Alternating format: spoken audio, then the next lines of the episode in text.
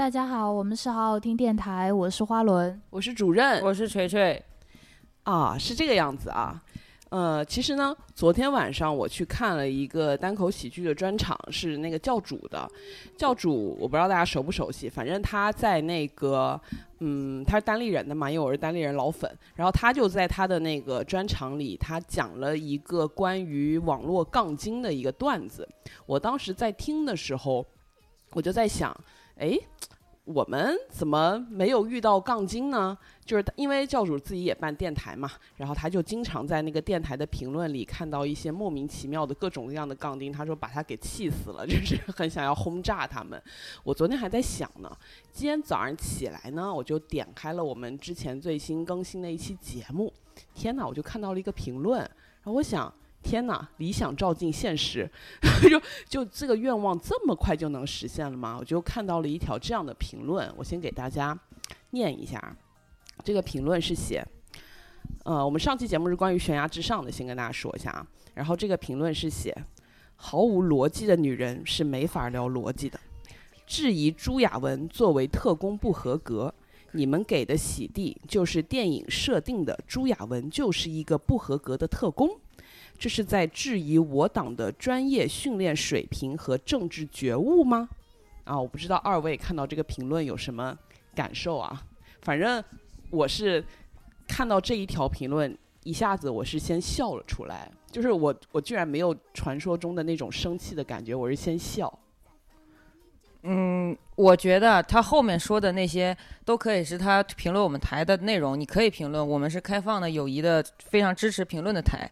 但是第一句话我不认同啊，你骂人的时候是不是从来不骂你们这群缺乏逻辑的男人？如果你也这么骂，那我 我那我就不说什么了，我只针对这句话有意见啊。什么叫缺乏逻辑的女人？那么是不是这个世上也存在缺乏逻辑的男人？你只要回答我们说是，那我什么也不说了。我我我的点是在他最后一句。就是是在质疑我党的专业训练水平和政治觉悟吗？我觉得这个我也不知道他什么身份啊，可能是人大代表，就是就是能够有这个荣幸吸引他来听，也是我台蓬荜生辉。呃，如果他是一个普通人的话，我就不知道，就是这这最后一句话透露出来的恶心和洋洋自得的那个劲儿，我就 可能人家刚训练出来。嗯，好，好，嗯，也是训练的可能比较好，然后看不上我们这些训练的不好的，可能是吧，可能是吧。而且我觉得，其实就上来就给我们下一个定论啊，就是毫无逻辑的女人是没有办法聊逻辑的啊。就是，然后后面他说的每一句话，他总共说了大概是完整的，应该是三句话吧。然后我也没有看懂这三句话中间的逻辑联系是什么。哪儿不挨哪儿？对我，我不知道这个逻辑这个词也是他新学的还是什么，就迫不及待的用上啊。然后呢，还有就是，我希望他能够仔细的听一下我们的节目，然后再来这么着急的下评论，是吧？就是他说我们质疑朱亚文作为特工不合格，我们好像是在质疑质疑朱亚文作为特工不合格的那些电台是为什么？是不是？我觉得我们的本意好像是这样的啊，但是我就不知道他是从哪里听来，就是我们那个。在质疑朱亚文是吧？然后从而还能够给出我们没有逻辑的这样的定论，我是觉得还挺好笑的。就是希望如果有幸这个听友能够听到这期，他可能不是我们的听友，就是这这个人吧，你听到那是我们的听敌，他不是听友。对，就如果你能听到我们这期，我希望你能够来为我们解释一下，是不是？我就是非常我的，就我就不耻下问，好不好啊？还是那句话，我们开放台、友谊的台、欢迎辩论的台，就怕你就说完这句话就不辩了，就没意思了。嗯，行了，就是我们现在就进入到我们今天的主题了。哎，越说越恶心。我们今天想聊就是关于偶像剧的话题，因为关于这个偶像剧呢，我我跟主任就是有一个疑惑，就是。呃，感觉现在的偶像剧越来越难看了。当然，就是什么制作啊，还有包括呃编剧水平、导演水平、演员的演技什么的，都是有一定的问题的。那么以前的偶像剧，呃，当年看的时候为什么没有不适感？是不是真的以前的偶像剧就要比现在的好？还是说我们对以前的偶像剧有一个回忆的滤镜在里面？现在我们再重看，是不是也不那么好了？首先，作为本台这个偶像剧阅片量最高的人，我的观点其实就是偶像剧的制作水平一直是一样的，只不过就是因为这些套路它是就是有限的。就是我觉得偶像剧和侦探剧，在我个人看来啊，是一种可能会被拍穷尽的类型。就是哦，侦探剧现在陷入一个问题，就是说大家都变着花样的比赛的去比，到底谁的杀人动机更可怕、更更邪恶、更黑暗。所以就是杀人手法基本上已经被用尽了，就已经快就快被用尽了。所以偶像剧也存在这个问题。现在大家就比，就是说我跟什么样的人搞对象。就现在都炒人设，就我和一个高冷搞对象，我和一个洁癖搞对象。因为最近最最近出的那个嘛，就是那个谁是赵露思还是谁来着？是跟我跟嗯洁癖老板搞对象。嗯就现在都在高跟人设搞对象。之前是我在跟家庭背景、社会门阀，在跟那个人人物经历搞对象。现在反正跟人设，我是觉得，因为就是模式被用完了之后，我们都已经看过这些模式了，它就显得没意思了。我觉得我个人观点是这样。嗯，我上一回就是反正就打开爱奇艺嘛，然后爱奇艺它那个就是顶上有那种那种那种 tab 的那种推荐嘛，就是什么什么电影啊、电视什么 VIP 那些的。然后呢，我就在那个 tab 上看到了一个叫什么心动剧场还是恋恋剧场的一个专题。对对对，去年不是迷雾剧场嘛，然后今年就出了这个恋恋剧场，我就好奇就点进去看。他好像首推的第一部是那个谁虞书欣主演的一个偶像剧，然后后面都是一些待播，他就放出了一波预热，跟白不是白敬亭那个吧？不是白敬亭，啊、是那个男的叫什么呀？什么什么什么什么熙，什么雨熙，哦丁禹兮吗？还是什么？哦，是是是是，小丁小丁，对，小丁就是对，嗯，然后呢，我就看了一下后面还有其他那些预告，嗯，就是看了那个预告，我就不想再看这些偶像剧了。我就全都是你，你能从预告里你就已经能够感受到很明显的那种工业糖精的那种味儿，我就感觉让人不适。我太喜欢了这种剧，我一一定都会两倍速把它们迅速的看一看，到底在讲什么。那，嗯，然后呢，你会从里面获得什么快乐吗？我很想知道，预测的快乐呀，预测的快乐。要亲上了，要生气，要掰。对，就是就是很，说白了就是看臭棋篓子下棋，你会有种自己是大师的感觉。嗯，你就是想，其实就是想在不想用脑的时候不这得用脑，无就得用脑，中间哪怕错一步都是对我人格的侮辱。我居然猜不出来这儿，我完了。我得再看两步精进一下哦你居然还有猜不出来的时候吗？有啊，比如呢？突然间脑震荡，谁能想到？谁能想到？我呃，我最近看的就是一部，我觉得呃，算是近些年来我看过的偶像剧里面，呃，我觉得质量稍微好一点的，嗯就是司藤。司藤算是偶像剧吧？我觉得不算。司藤为什么不算偶像剧是这样的，就是，当然这是这我个人的观点啊。啊？偶像剧的剧情不能大，偶像剧的剧情一旦太大了，就不是偶像剧，它是个剧情片了。但我觉得他跟来自星星的你是属于同一种类型，都是跟外星人谈恋爱。但是司藤里面的，我个人觉得剧情还不错，所以他不能是偶像剧。哦，我明白了，你觉得剧情还不错的，他不能算偶像剧 剧不配有剧情。你听啊，他是偶像剧，哪个哪个字有剧情？剧，剧是它的载体，那不能叫偶像 PPT 吧？你你，我觉得你这个是对偶像剧的一种偏见。不不，这是这是一种正解，你知道，我只有抱这种心态，我能看下去你觉得司。藤算什么剧呢？就是剧情片呀、剧情片，剧啊情片好像有点太高深了。不是一切有剧情的都叫剧情片。觉得大甜甜自己都不承认。就是有剧情的片，那你觉得我们之前谈论过的那个《老房有喜》算不算偶像剧？不算是吗？不算那你觉得《情深深雨蒙蒙》算不算？算，《情深深雨蒙蒙》的剧情还不波折坎坷？但是不好。啊你这真的是对偶像剧的偏见。我觉得他们都是偶像剧，我我甚至觉得《伪装者》都是偶像剧。这个就进入到我的学术领域了啊。进入到我的学术领域的话，我伪装者不是学术，不是偶像剧。偶像剧是什么呢？是温客行那种，山山河令，是这样的。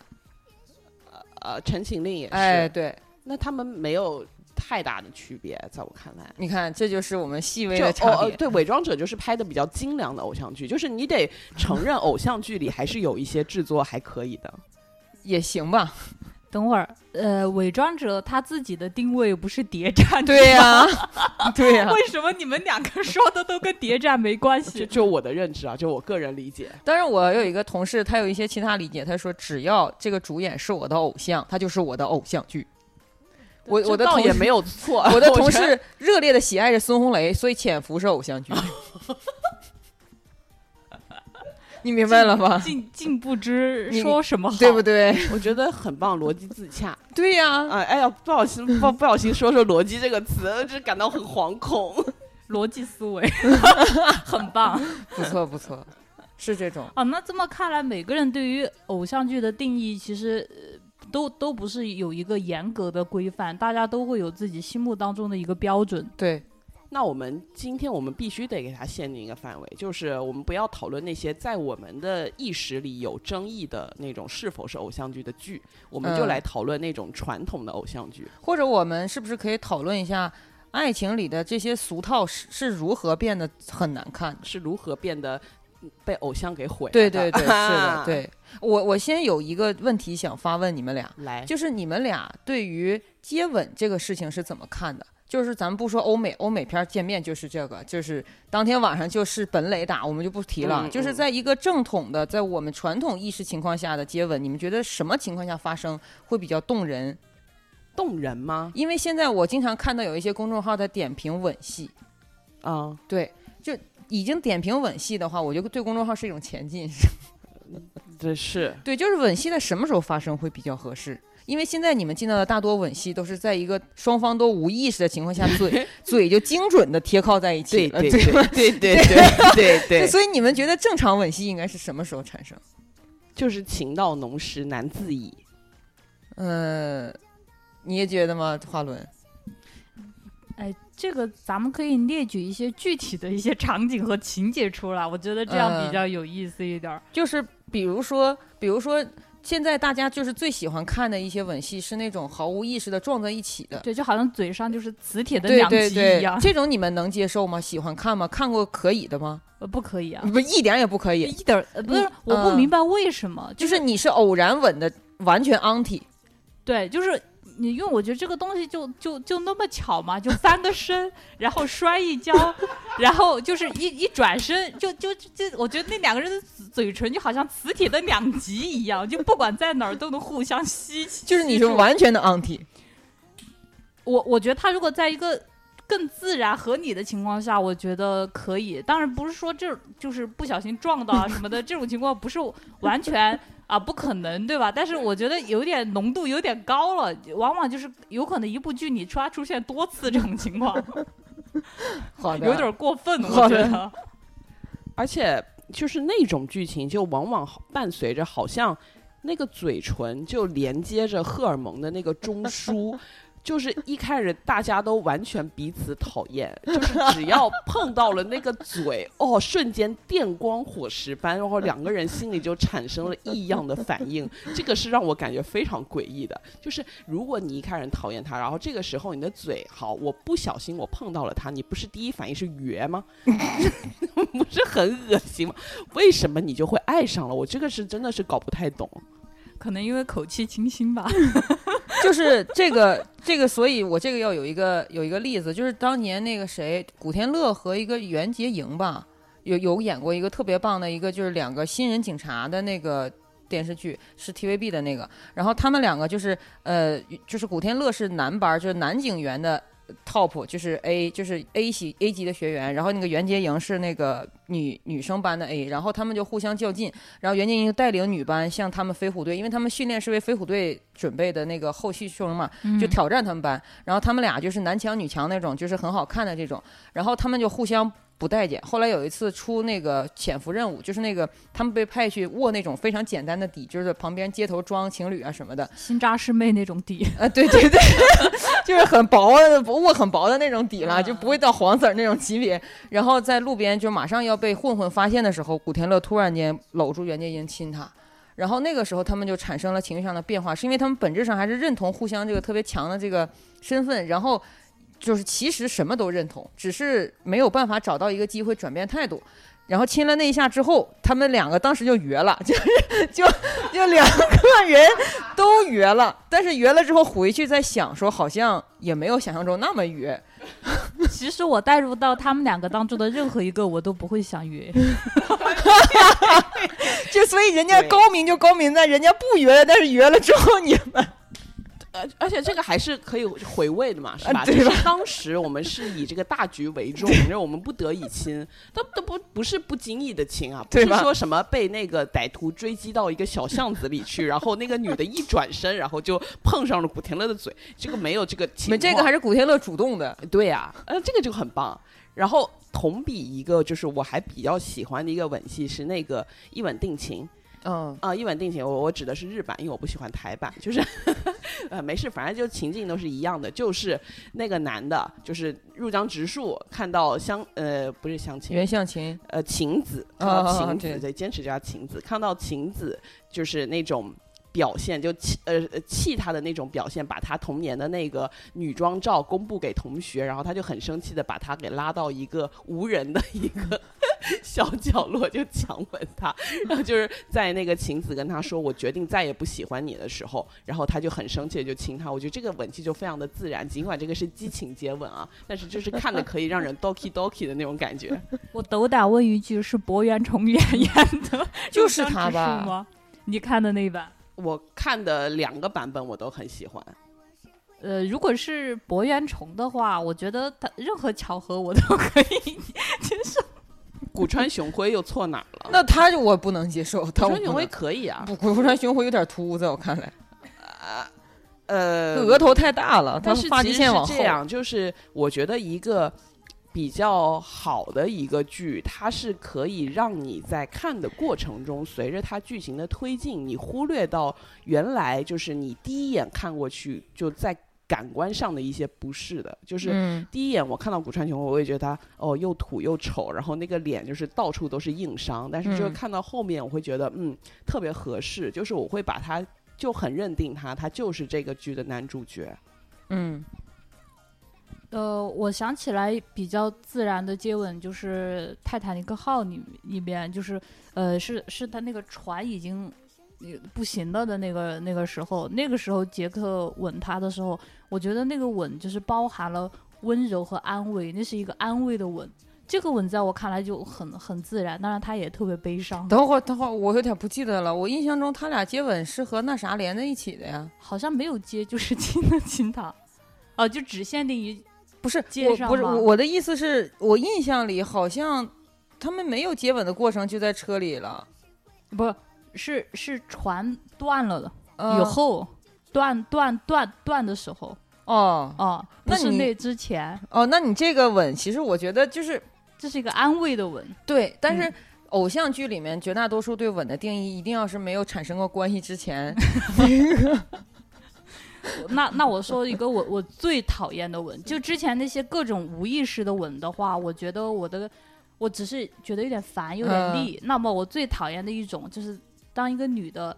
她一直在闹，他甚至手舞足蹈的闹，然后那个男的一把摁住他，然后就吻上了他的唇，他突然就不闹了，然后整个人都安静了。那可能是口气的过于不不清新，吓坏了。我就想，为什么之前闹得那么厉害，为什么嘴一对上就突然之间就就不闹了？就是闹就是为了得到这个吻是吗？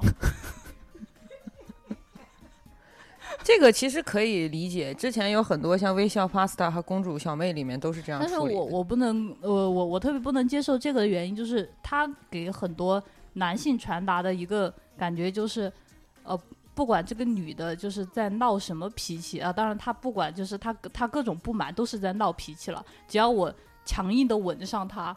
然后一切问题油然而解，就迎迎刃而解。你不需要跟他沟通，你们也不需要交流，你只要吻上，而且强硬的吻上就 OK 了。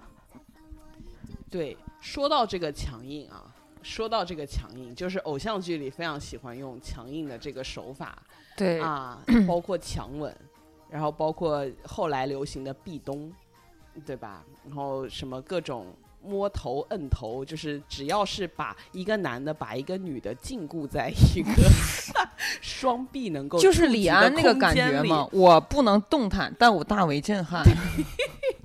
就偶像剧非常喜欢用这个桥段，就不管偶像剧如何的演变，到现在这个桥段还在流行。你们对于这个的观感是怎么样的呢？就是我觉得这个桥段，呃，就是传达出来给人的感觉就是女人说不要就是要，这个就是对，就总总给我这种感觉。这不就是那个吗？我头像是我想聊了吗？就是这种感觉。你只是嘴硬，你其实已经心动，对，嘴上说不要，身体还是很诚实。你还太，小，对自己的感知不清楚，恋爱恋爱的水很深。对你把握不住的。那不就是这种吗？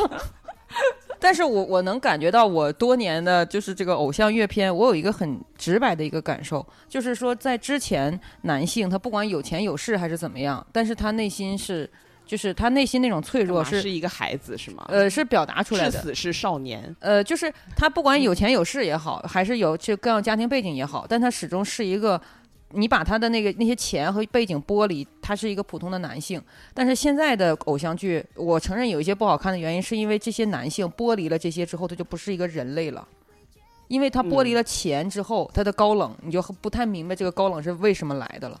剥离了家庭之后，他那些教养你也不太明白为什么他有胆有胆量是那样的教养。就是这个是我觉得现在偶像剧一个问题，就是他们一味的把男性强大化成一个符号，这个符号只会做几种动作：摸头杀、强吻、怼到墙角，其他动作一概不会做。嗯，这是我觉得比较困惑的一点。然后他们对待别人，就是感觉他们在面对女主之外，他们好像往往不像一个人类，就是尤其是那些强势的总裁型的男主啊，他们好像对待别人就是各种冷酷无情。对呀、是不是啊？就是直接一个员工，比如说啊，在工作的时候犯了那么稍微的一点小错误，就直接说你明天不用来了，就就 直接就宣判别人死刑，然后就走在路上，然后看到一个啊，就是不好的那种行为，然后直接也也不是说要去要要要去怎么说要去教育他。就直接是就是把人家宣判社会性 死亡了 fired，对对，就我就我就感觉，嗯，就是感觉就只强调这个人设，而没有强调这个 人设是怎么样形成，或者说在这个人设外，他还有什么其他的人性的那一面就没有了。有一句经典台词：“我这辈子只对两个女人笑过，一个是我妈，一个是你。怎么着？这个算了，就” 你竟无法评论，我我不知道该说 什么。对吧？嗯，真是千金难买一笑啊！对，就就是这种。我嗯，就是因为要做咱们这期节目嘛，我还特意快速的又呃看了一下《东方朱丽叶》挺好呃、这部偶像剧，然后我发现这部剧的吻戏就有点牛逼了哈，就是别出心裁。就现在的吻戏，就是两个人的嘴不知怎么就对上了哈。这部剧的吻戏是男主角不是对准女主角的嘴去吻的，嗯，啊，就是我们这部剧的男主角吴尊，然后 他是直接就在女主角的脖子上嘬了个草莓，上来就给女主角的脖子上嘬了个草莓，然后当情敌出现的时候，女主角骄傲的就是。展示那颗草莓，说你有钱又怎样？我有草，呃，就有我有草莓。妈吓死我了！没没没吓死我，吓死我了！你一定要把没说出来，吓死我了！这里友情提示一下大家，在左脖子上嘬草莓，实际上是很容易致死的，因为那块儿有大动脉，你把大动脉嘬嘬成毛细血管破裂，然后它它会有问题的。呃，就我觉得这部戏的吻戏倒是吓了我一跳，让让我觉得有些有有有有些别出心裁。嗯，那倒是。那你们看没看过就是没有钱的男主角的偶像剧？那个什么转角遇到爱嘛，呃，也呃算是。对，王子变青蛙有一段儿是，对，然后嗯这个就是、就是男屌丝用的是遇到白富美嘛，对对嗯但是现在你看不见了。好，呃，我现在看的偶像剧也少了，你现在很难看。我我琢磨琢磨哈，哎，好像是哎，嗯，蛮少的，对，也嗯也不知道为什么，就是我我也挺困惑，就是我不困惑剧情，我只是困惑我们女性对于这些片子流变的趋势，就是我们女性已经在这个时代开始挣钱了，对吧？然后已经开始反抗各种东西了，而且很多女性挣的钱比女性多了，为什么反而男男主角更有钱了？就我能挣钱，我当然要有更要要钱的更比以前的更加有钱。哦，这样子啊，啊，以前的男主角还是什么那个呃什么服装，就是呃国际著名服装设计师的儿子，像东方朱丽叶里的现在已经不行了啊，，现在这种级别必，须是设计师本人了，就是。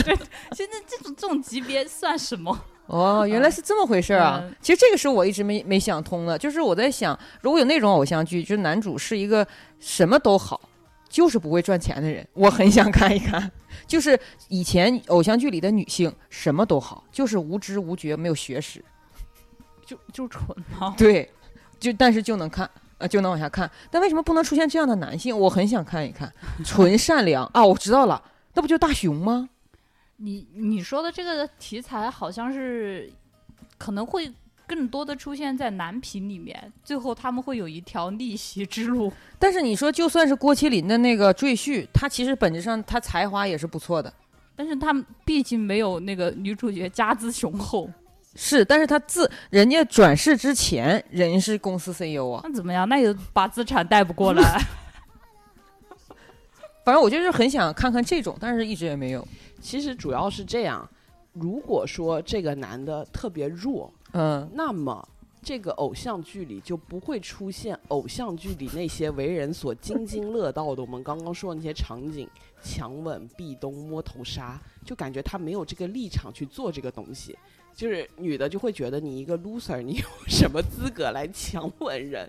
就会感觉嗯，这个说服力有点弱。就除非这男的是各方面都非常强的一个男的，可能才会觉得他有资格去做这样一系列的行为。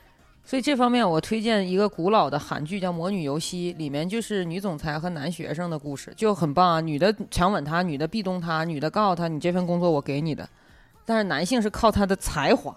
就是他是一个有才华的小的小男生，然后不断的告诉他说你什么都有，但是我有自由的向往着艺术创作的心，就是嗯这样的剧情也，结果人家是九几年那样时候的，就我大学的时候看的，我觉得很好看。那个那个阿那狗，就是那个赤西仁嗯、的那个那个大姐头的那个日剧，嗯。它其实也是一个就是嗯一个比较强的一个职场女性。对呀、我觉得这就没这个就反正我们的就是中国人好像一直沉浸在女强男弱，呃不是女女女弱男强这个环境里，就是没有办嗯法更。就比如说像之前特别火的一个，就是相当于大女主的那个开始番，就是那个《楚乔传》。嗯《楚乔传》里面，楚乔已经算的是非常非常厉害了，但是她依旧是一个被比她强几倍的男性培养出来的。嗯就是怎么说呢？我一直很困惑这个事情。这个的确是我到现在为止，即便是我阅片逐渐在增长，我也无法得到答案的事情。因为我看到的女性越来越弱，就是已经弱到什么程度？就是说，她完全可以没有任何的知识学识，只会花钱都可以。之前嗯有一个片子是什么来着？是一个女的购物狂啊，我爱购物狂，她没有任何的能力，她就是花钱。是电影电视剧哦。就是花钱。啊，我看过的是那个美国那个电影，哦，嗯。呃，其实有一些就是呃人设立的女主角还蛮强的，但是演创业时代。演出来的感觉，就给人感觉你并不觉得这个女主角强，你觉得她她还是蠢，这一类就是普遍见于大宝贝儿演的角色，就是大宝贝儿，还有那个杨杨杨烁跟那个古力娜扎演的、哎呀，哎呀，古力娜扎演的是一个时尚时尚那个，呃对女总裁啊对哎，时尚集团女总裁已经很强了吧？对对而且她的人设是一个能力超群，然后反正就就特牛逼吧。呃，但是也也没看出来，我觉得就是可能有一些很强的女性，她本来想那么立的，但是没立住。然后就这种时尚总裁的双眼，还是能看到杨烁，不是是谁来？是杨烁吧？对，杨烁那个诡异的油的人的帅气，就这种双眼还能看出帅气来。他平时看到的时尚究竟是什么时尚？这我都最困惑。我之前看了有一个剧叫什么我忘了，然后那个女的是陈数演的，就陈数哎，演就是长得那么精明干练的一个女性，然后她在里面也演的是一个非常强势并且能力也很强的一个职场女，她演演一个律师吧。就是很牛逼，然后各种看不起男人、鄙视爱情什么的，然后结果到后面她还是被一个男的给征服了。为什么呢？因为这个男的首先他可能比陈述更强，然后 对，然后呢他就会在陈述就是。犯了一些错误，然后或者在个人情感上出现脆弱的时候，然后他对陈述进行了这样无微不至的关照，然后就逐渐融化了陈述的心。当然，我觉得可能是因为那个陈述首先心里就对这个男的产生了一些异样的情愫，只是他自己不肯承认而已。但是这个男的他就要通过自己种种强大的表现，然后最终去征服了陈述，就是感觉是要。说服观众一般的，就是说啊，为什么陈述之前那样，然后他现在又被打动了，就是这种桥段，我会觉得不是特别能够理解。就我在想，如果说这个男的业务水平不如陈述，那是不是陈述就不会爱上他了？就一一定要营造一个这样的感觉。嗯，其实我觉得这个地方编剧不如。编成就是男主角救救了陈数一命，那么救命之恩以身相许，我觉得那也说得通了。嗯，我可以，毕竟救了他的命嘛。对呀，那就算他能力什么都不如陈数，那毕竟救了他的命嘛。嗯，对吧？我觉得他不如这么粗暴的编 编剧一下，我觉得。而且我还有一个困惑是，你们有没有发现这几年温柔的男性已经不行了？基本上温柔的男性都是男二，男二永远被踩在男一的脚下。因为温柔现在在就是现代人的这个。词典里嘛，它是舔狗的近义词，就是就是温柔就意味着舔，就是有一个偶像剧叫《我的好朋友》，还是我亲爱的朋友什么玩意儿？就宝贝儿演那个 宝贝儿和我心爱的朱老师，还有邓伦，邓伦现在已经叫什么在 B 站白衣男神，我也不知道为什么就这么叫吧，也不把罗云熙放在眼里哈，反正 也不知道怎么完。那个片子里头，我朱老师基本上是完美男性。国外海归回来的建筑师，然后呢，他专门为年轻人着想，想建筑那些便宜的房子。我的真朋友啊，对对对，想做那些便宜的好的住宅区，然后还想还还想为老人建房子。总而言之，就是他建的房子很便宜又很好，然后呢，又又能够适应绝大多数人，就相当于说给我们这些在在北上广生活的人的建的那种房子嘛。然后就这么好的人，硬是打动不了宝贝儿。宝贝儿硬是和邓伦这种房地产公司潜伏在房地产中介公司进行变形计的太子爷搞对象。这位太子爷呢，就什么一不懂生活人情，二不了解社会市场，三不懂得到底人在想什么，硬是打动了宝贝儿。这种情况，我当时看到这个剧情，我心里面就是。只冒出了一个解释，我觉得只有就只有这一个理由才能够合理的解释这一切，嗯，那就是男主就活好。但是这方面呢，又又不方便演出来，是没有是没有，对，所以我们观众看不到，实际上他们自己心里面知道，呃，所以表面上就呈现出来了这一切。我我也觉得只有这一种可能性了，因为朱老师在片子里唯一的劣势就是看上去仿佛没有长屌。那对，那那那那就是那那就是男主角活好，我的我我只能这么解释，可能是只有他有活，因为朱老师在片子里展现出那种大慈大悲之精神，你知道，就是 基本上距离悲天悯人只差一步了。然后宝贝儿跟他，而且他是一开始跟宝贝儿在一起的，宝贝儿与他分手的原因是我们不合适，具体哪里不合适也不方便说，对，就是就是说不出口嘛，明白了。你解惑我了，因为除了这种看不到的原因，基本上能看到的原因我们都看到了，只能去猜测一些就是剧里面没有表现出来的原因呢。对，嗯，还有那个克拉恋人也是。你说克拉恋人，主人是不是听都没有听说过这些乱七八糟？我正在脑海里努力的回忆克拉恋人，我是不是黄景瑜和迪丽热巴？嗯啊嗯，那我听过，你介绍一下呢？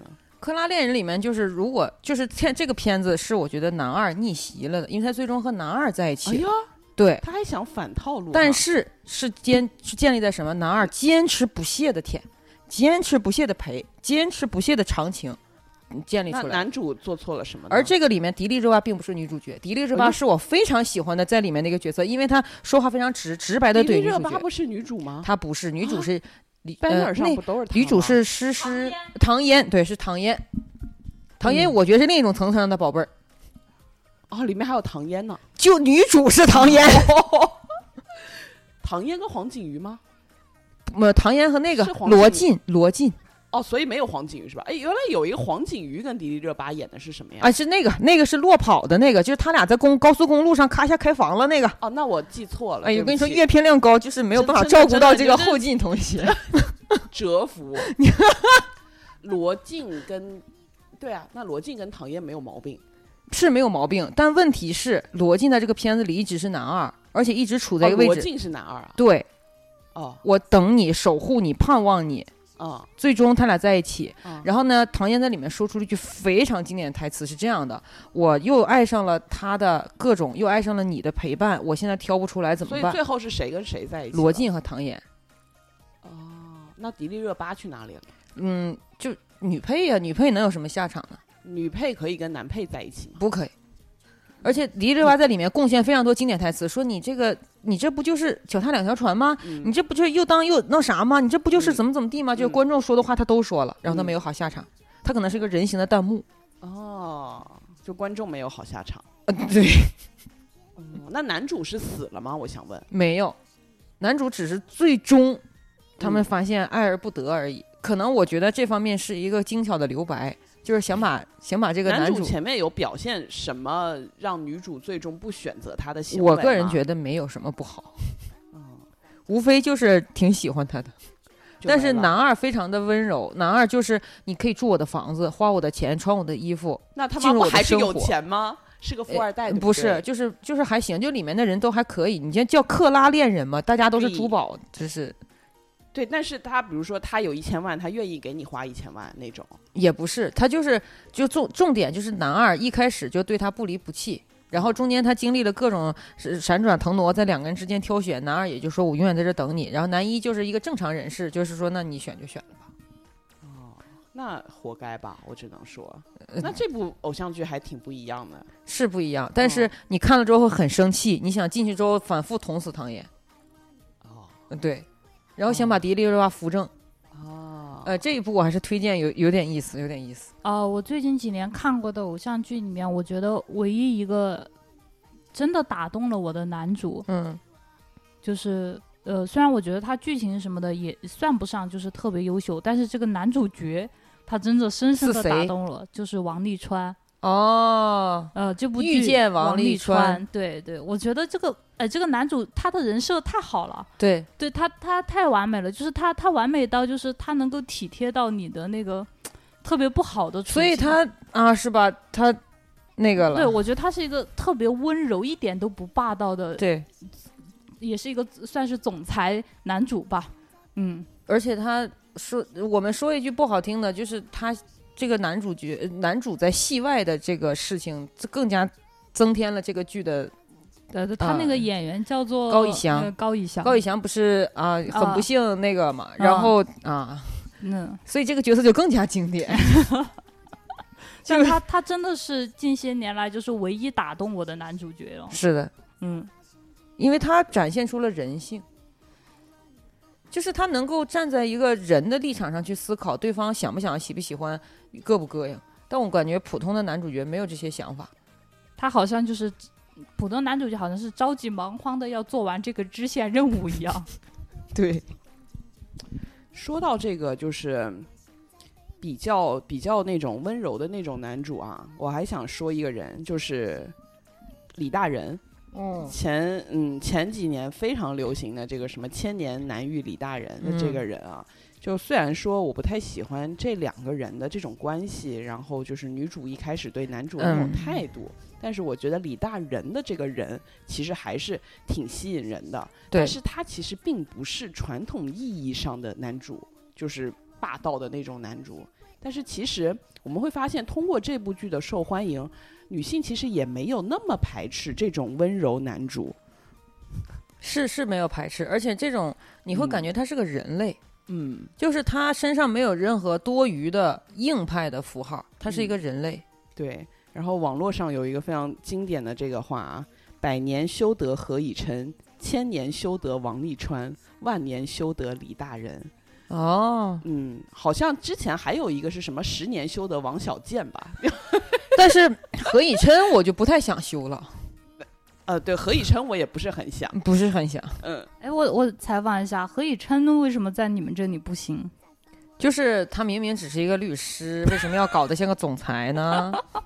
你是律所总裁我也就算了，他只是律师，而且我觉得，呃对他要是是个美国律师，我觉得那那勉强吧。你们这个话就会被喷，我跟你讲，很容易被喷。没有，我们是结合事实。哎怎么美国的律师就比中国牛逼吗？结合事实，结合事实。没有，就美国律师他的确收入高更高嘛，而且美国律师犯事儿的人能叫回去是吧？对，就就感觉美国律律师好像都没有我们的律师清廉，他们都就是收了好多黑心钱哦。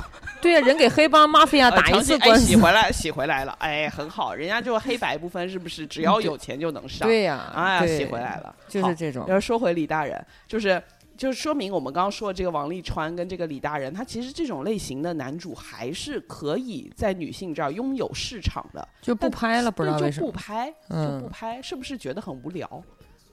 我觉得是因为角色很难写，因为你越是有尖角的人物越很容易写，因为他们有一些固定台词、固定表情、固定配置，但是温柔的人对不好写他们的固定表情就是没有表情。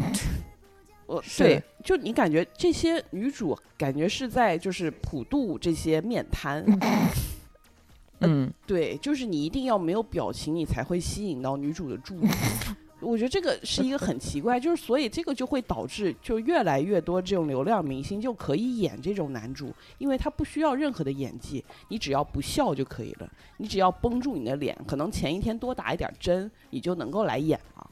对，嗯，而且还得就是怎么讲，就是这跟他们的那个衣着也有关系。你会发现这些男主很少穿普通人的衣服，他们嗯往往是笔挺的出现在一个地方，就整个人的那个塑料感仿佛刚下流水线。对对，就是那个就是最近在播的那个玉龙嘛，哎呀妈呀！玉龙，就是你刚刚说到衣，你们刚刚说到衣服那个事儿嘛，我脑子里出现了一个画面，谁？就是呃，当一个这个笔挺的一个 总裁男主角送女主角回家了，然后女主角说要不要上去坐坐，然后或者是说也你喝多了明天再走，，然后男主角挣就是拼命的挣脱了他说不行，没有人帮我明天熨衣服，坐皱了就完了，或者我腿回不了弯儿，只只能 对。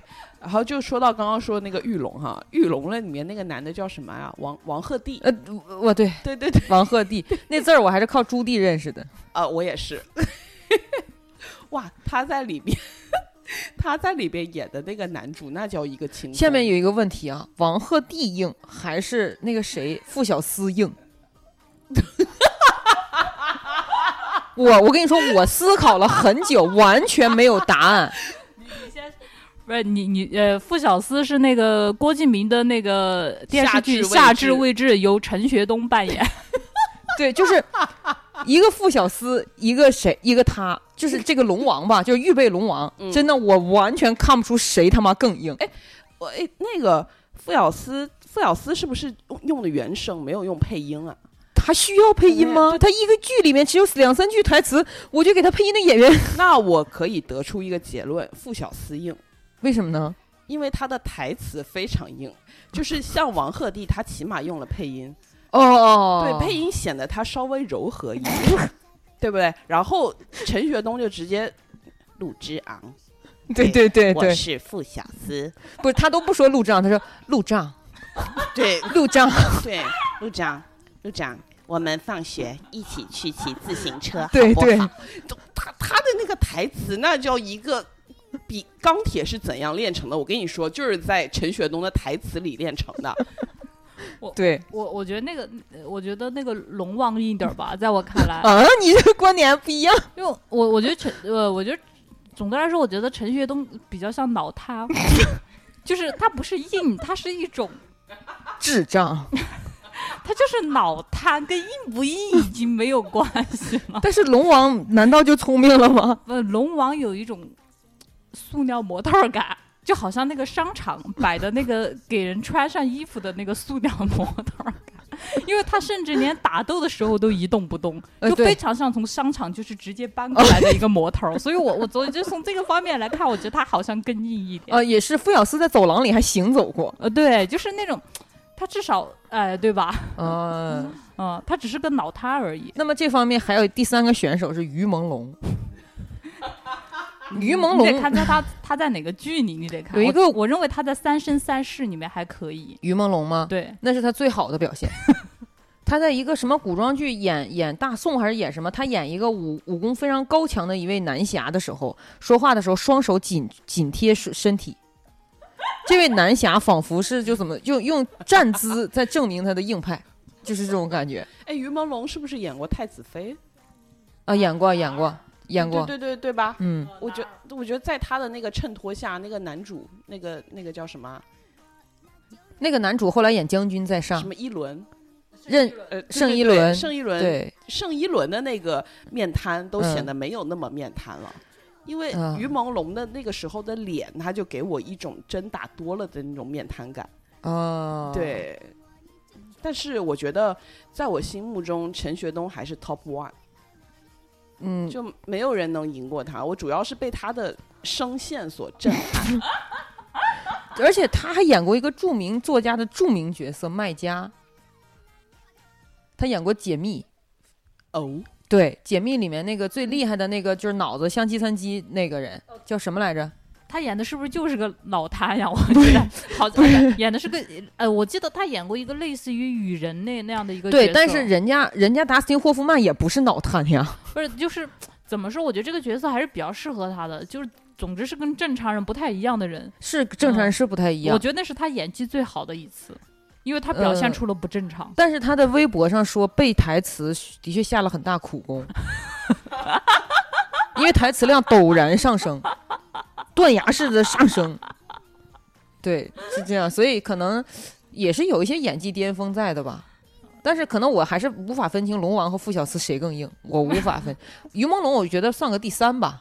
我觉得他们是这样的，我我觉得那个在我心目中哈，傅小司他是脑瘫，然后龙王呢，他他是那种塑料模特儿，于朦胧是充气模特儿，就是于朦胧是吹起来的，对，然后龙王是那个吹塑的，对对对，他是那个。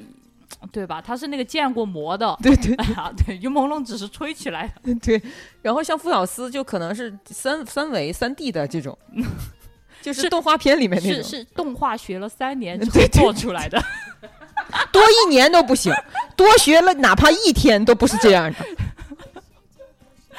学了三年动画做出来的角色，是是这样，是这样。对 你刚才提到那个谁是呃任嘉伦，不是盛一呃盛一伦盛一伦，嗯就是那个盛一伦，他演过一部非常反转的偶像片，叫《将军在上》，你们看过吗？没有，这个片子是这样，我借由这个片子，我们开启下一个论点是，就是这个片子我一开始非常想看，因为他的人设是我非常喜欢的，就是一个全世呃，就是当时世上最美的一个嗯一个男性，啊、他特别特别美，美到就是盛一轮吗？对。他特别特别的美，美到嗯简直就是那个公子哥跟他玩儿，就是因为觉得他长得美，当然不是因为断袖啊，只是因为说在座有一个美人，他们就很高兴，就是一个嗯美人。然后呢，是马思纯演的女主角。哦，我听过，对，马思嗯纯演的女主角，她是这个将军府的三三三女儿吧。然后就是他两个哥哥都战死，然后他为了继承他们家家传的这个这个衣钵，然后他就是巾帼出征嘛。然后嗯武武艺高强，为人粗鲁豪爽，嗯，基本上相当于是一个女性版本的张飞。好，啊、然后他呢，就是因为他们国家就是对吧？他说错，他们家呢就是被封为护国公，然后为了就是就是拉近这个和皇家的距离，就得娶一个。呃，不能说娶了，就是就是跟一个什么联姻嘛，然后联姻之后发现最合适他的就是这个长得贼美的这个盛一呃任嘉伦，盛盛一伦对，啊，然后他们两个就以一种男女女强女强男美的形式存在着。啊，啊、这个设定我非常喜欢，而且里面还设定了有一位将军是他的副手，就是是这个马思纯的副手。这个副手就是说他不需要呃马思纯改变任何，他就爱着他，因为他就觉得他是一个从小就喜欢他这种强势的女性，就觉得，对，非常、嗯呃，也不算青梅竹马，就是战场上面那种同事关系，但是嗯非常喜欢的。这位将军我非常喜欢，叫什么青将军什么东西。嗯，然后，但是全篇着重讲的就是他们两个先婚后爱的故事。哦，嗯，不是赘婿吗？也不算赘婿，因为后面你会发现那个谁就是什么伦来着，老忘盛一伦，盛一伦，他这个角色逐渐从一个骄纵的美人转变成贤惠的。啊、贤内助啊，对，然后呢，辅助马思纯，后来他们俩一起上战场，反正大概是这么一个剧。就是你听设定和这个剧情走向，你就会觉得应该不会难看，最起码它是很突破的。嗯，但是但是有一个问题就是，我不明白为什么一个男性都能够被设定成骄纵，这是我特别不能接受的一点。嗯就是所有的偶像剧里的女性，她都有一个问题，就是她很骄纵。就这种骄纵，要么就是刚才我们提到的，他就是不知道为什么失去了心智的闹，要么就是不知道为什么觉得自己就就拥有一些别人没有拥有的东西，要么就是自己先天缺少什么东西，我必须得把它挣回来。还有一种就是毫无理由、没有脑子的，就是说为了一些特别诡异的目的在闹。这些在那个盛一伦身上都有，嗯，就是我那你为什么不能接受？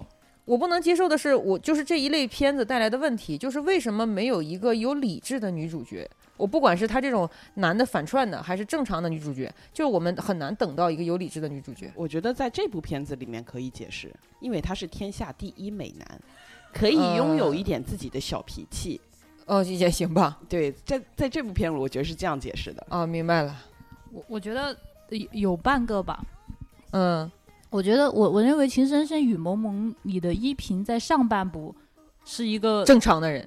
她不但正常，而且特别有洞察力。她总是一句话就戳穿了那个叫呃那个叫雪姨吗？呃不是她男朋友呃，舒舒缓，对，对对，她在前半部你总是一句话就戳破了舒缓的逻辑漏洞，真真的一句话，就你觉得你的解释很好吗？就就就就通常一句话就戳破了。我觉得是一个特别理智而且洞察力特别强的一个女性，而且嗯很坚强。然后后后面就不断的被男主角灌迷魂汤，灌迷魂汤，灌到后半部就整个人，呃，就就已经跟之前就已经不太一样了。就是我我的困惑就是，比如说像《楚乔传》，《楚乔传》一开始楚乔在隐忍的求学学艺的过程当中，跟那个谁林更新学艺的时候，是一个非常就是脑子一直在线的一位女性，凭此她还斩五关过六将，反正就是达成了一个很好的东西。当她拥有武艺，当她能够决定自己人生的时候，马上闹起来。就是我不太明白的就是这个。剧情的设定里面，为什么女性一定要展现的仿佛没有理智才能是这个剧里的标配？就是为什么没有任何一位女性在剧里面，当当她是主角的时候，能表现出正常的智商？那个什么知知否的那个主角，呃，明兰，我觉得还可以。那那个那很难是偶像剧，我觉得那个叫偶像剧都糟践了这个剧。不是，我明白了，就我觉得你你陷入到一个就是你你陷入到一个怪圈里面，就是有剧情的呢，然后女女主角可能会像明兰那样都很正常很理智，但是在你嗯的评判标准里，那不是偶像剧。然后是、嗯呃，在你评判标准是偶像剧的里面，那里面的人必然都很无脑，因为那才是你标哦，准的也可能是我自己陷入了这个问题。，对，那因为那那个才是你标准的偶像剧。如果他一旦有脑子，他在你这里就变成了剧情片。但是《魔女游戏》里面的那个女主角就有脑子啊，人就很好啊，那那个，就是韩国那个《魔女游戏》。那你认为它是偶像剧吗？是啊，就偶像剧也是有好看的。放羊的星星、天国的嫁衣，不都是有脑子的人吗？这是正常人，但是我们现在很难看到正常的女性了。现在的确是很少了，就是是很少。我看我看过的里面就很少了。我觉得是不是大家本身在看剧的时候也不太想用脑子了？主角太用脑子，就会带着他们一起用脑子。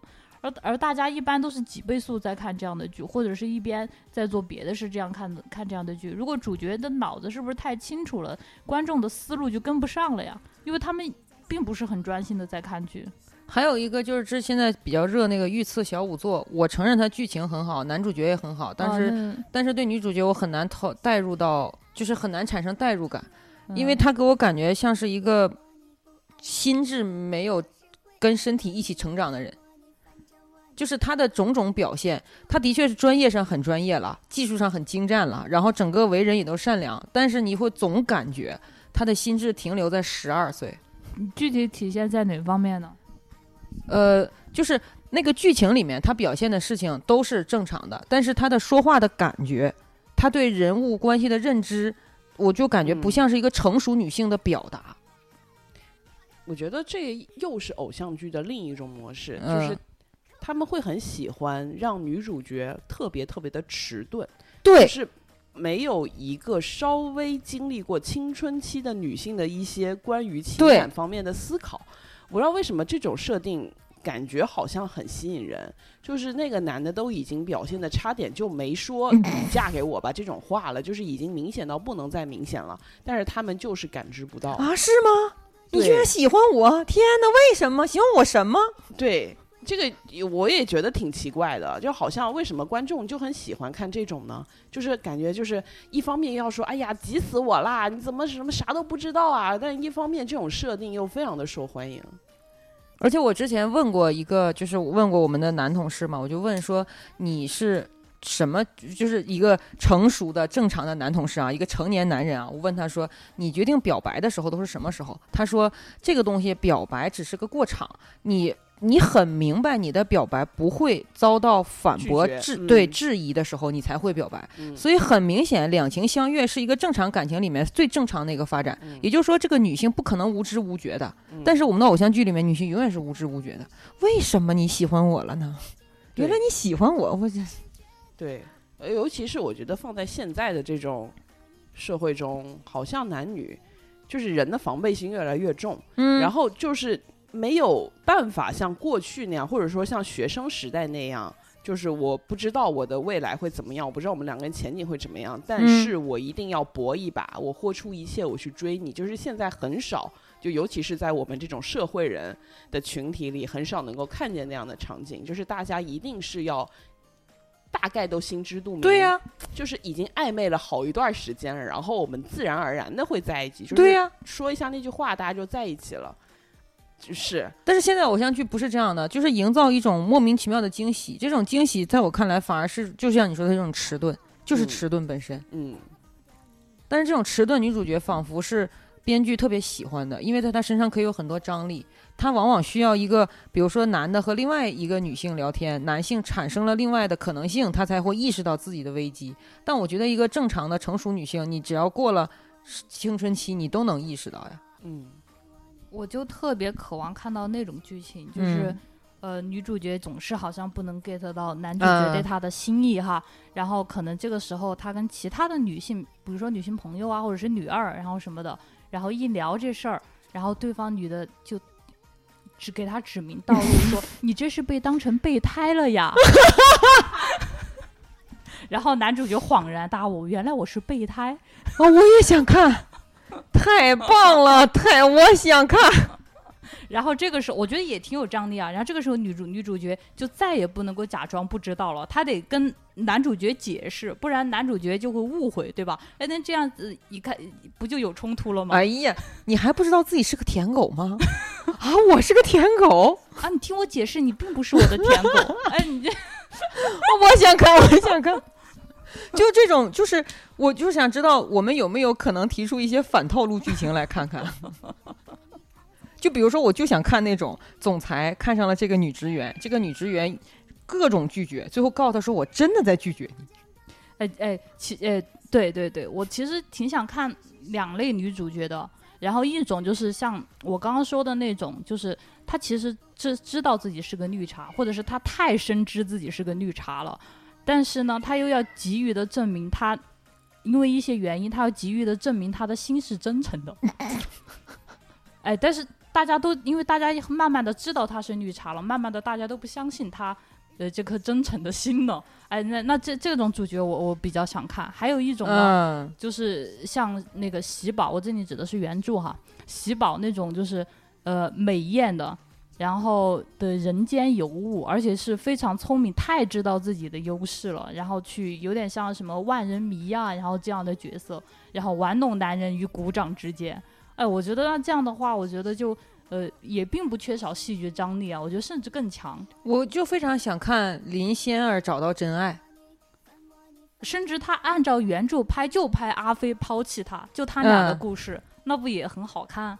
就是我们的电视剧不太表现成熟男女之间的爱情，我不知道为什么，就是那种我说的直白一点，就是大家都有过性经历，能不能展现一下？就我不是要求拍性经历，我也不是要求拍他上床这些各种戏份，我就是想说你能感觉到他是成熟的男性。这个女的之前谈过两三段恋爱，男的可能谈过几段恋爱，然后现在他们在进行一个成年人的恋爱，可能中间有拉锯，或者我们剧情设置他们并不是最一开始就能够直接的相爱。那我想看看这种，但是非常非常少，就是一直都没呃有。我我记得我看过一个国外的一个电影，但是我想不起来是什么名字。我觉得你们可能看过，就嗯它讲的是一个什么呢？就是一个呃女的，她是嗯一个钓金龟婿的捞女嘛。哦，我知道，我知道那个，呃，对她，她其实是一直想，也也不一定是要嫁给对方，反反反正有好处嘛。她想找个找一个有钱人，然后呢，这个非常豪华的大酒店里的一个侍应生，然后看上了她。呃，这个是那个谁演的？那个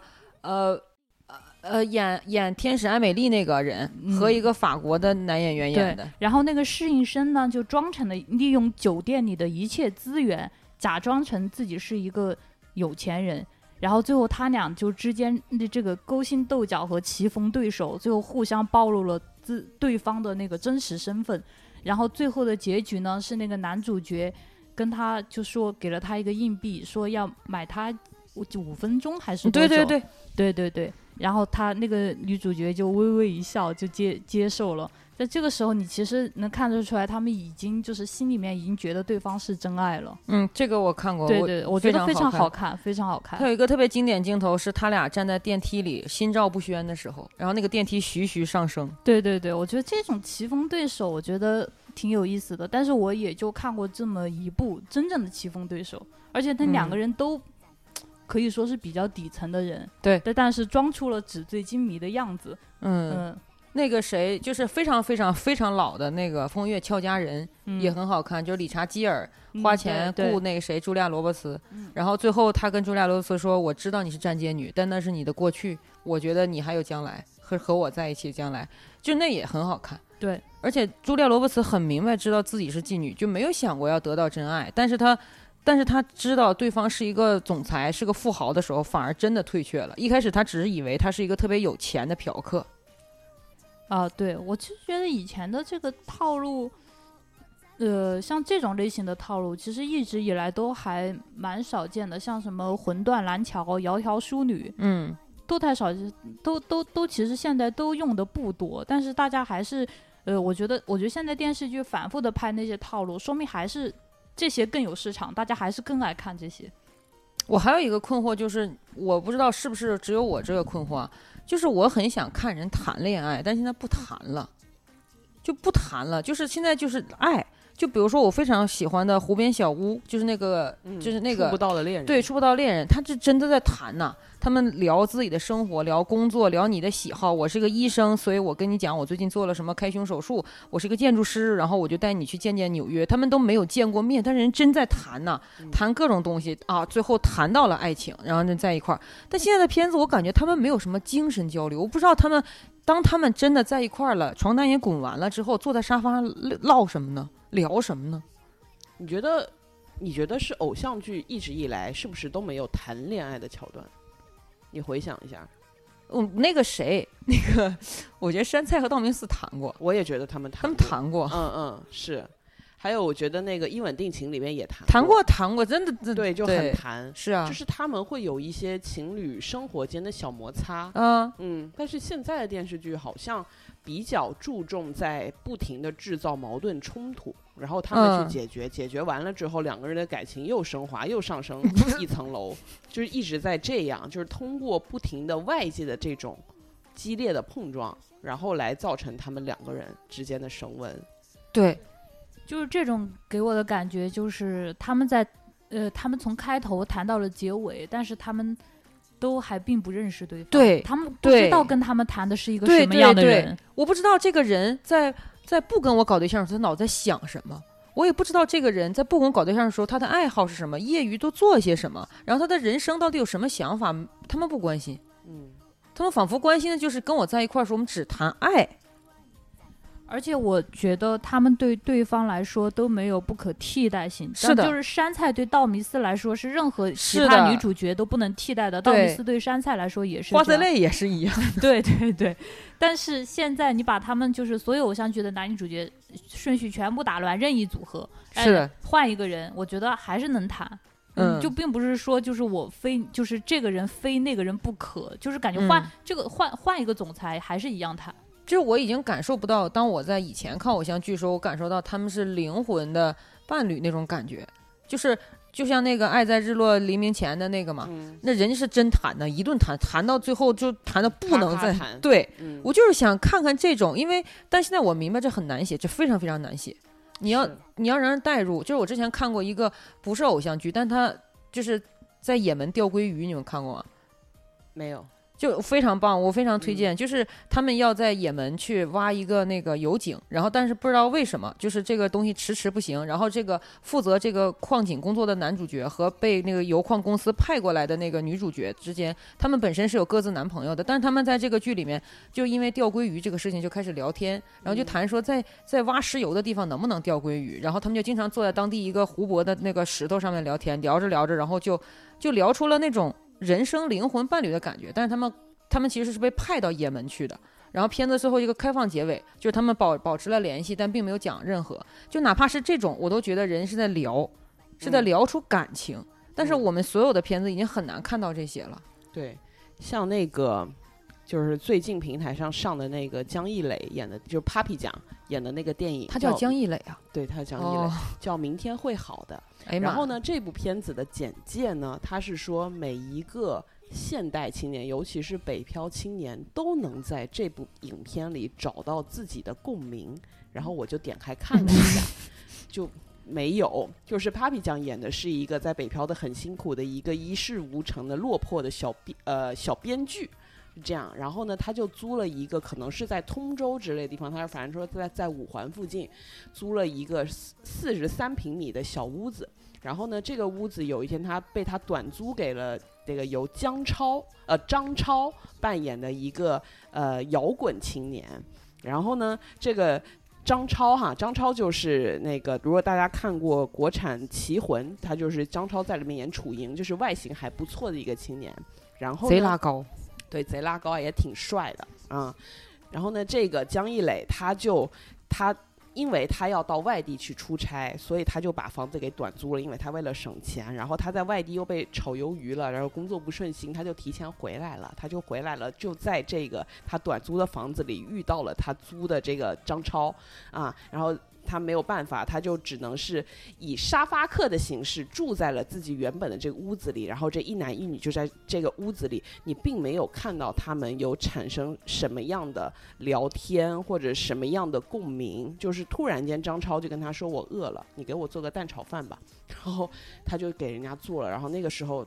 对，就是我想，你如果你不是看重人家的脸，你还能是看重人家的什么呢？如果说你这个房子里搬来的一个外形不是这样的人，是一个更加土肥圆矮的一个这样的男性，你还会不会心甘情愿就去给他做蛋炒饭？就是一个非常诡异的一个剧情，然后他们就产生了无限的这种，呃，在北京共同奋斗的青年的这种共鸣。后来他们就在一起了，突就突然眼前就睡在一起了。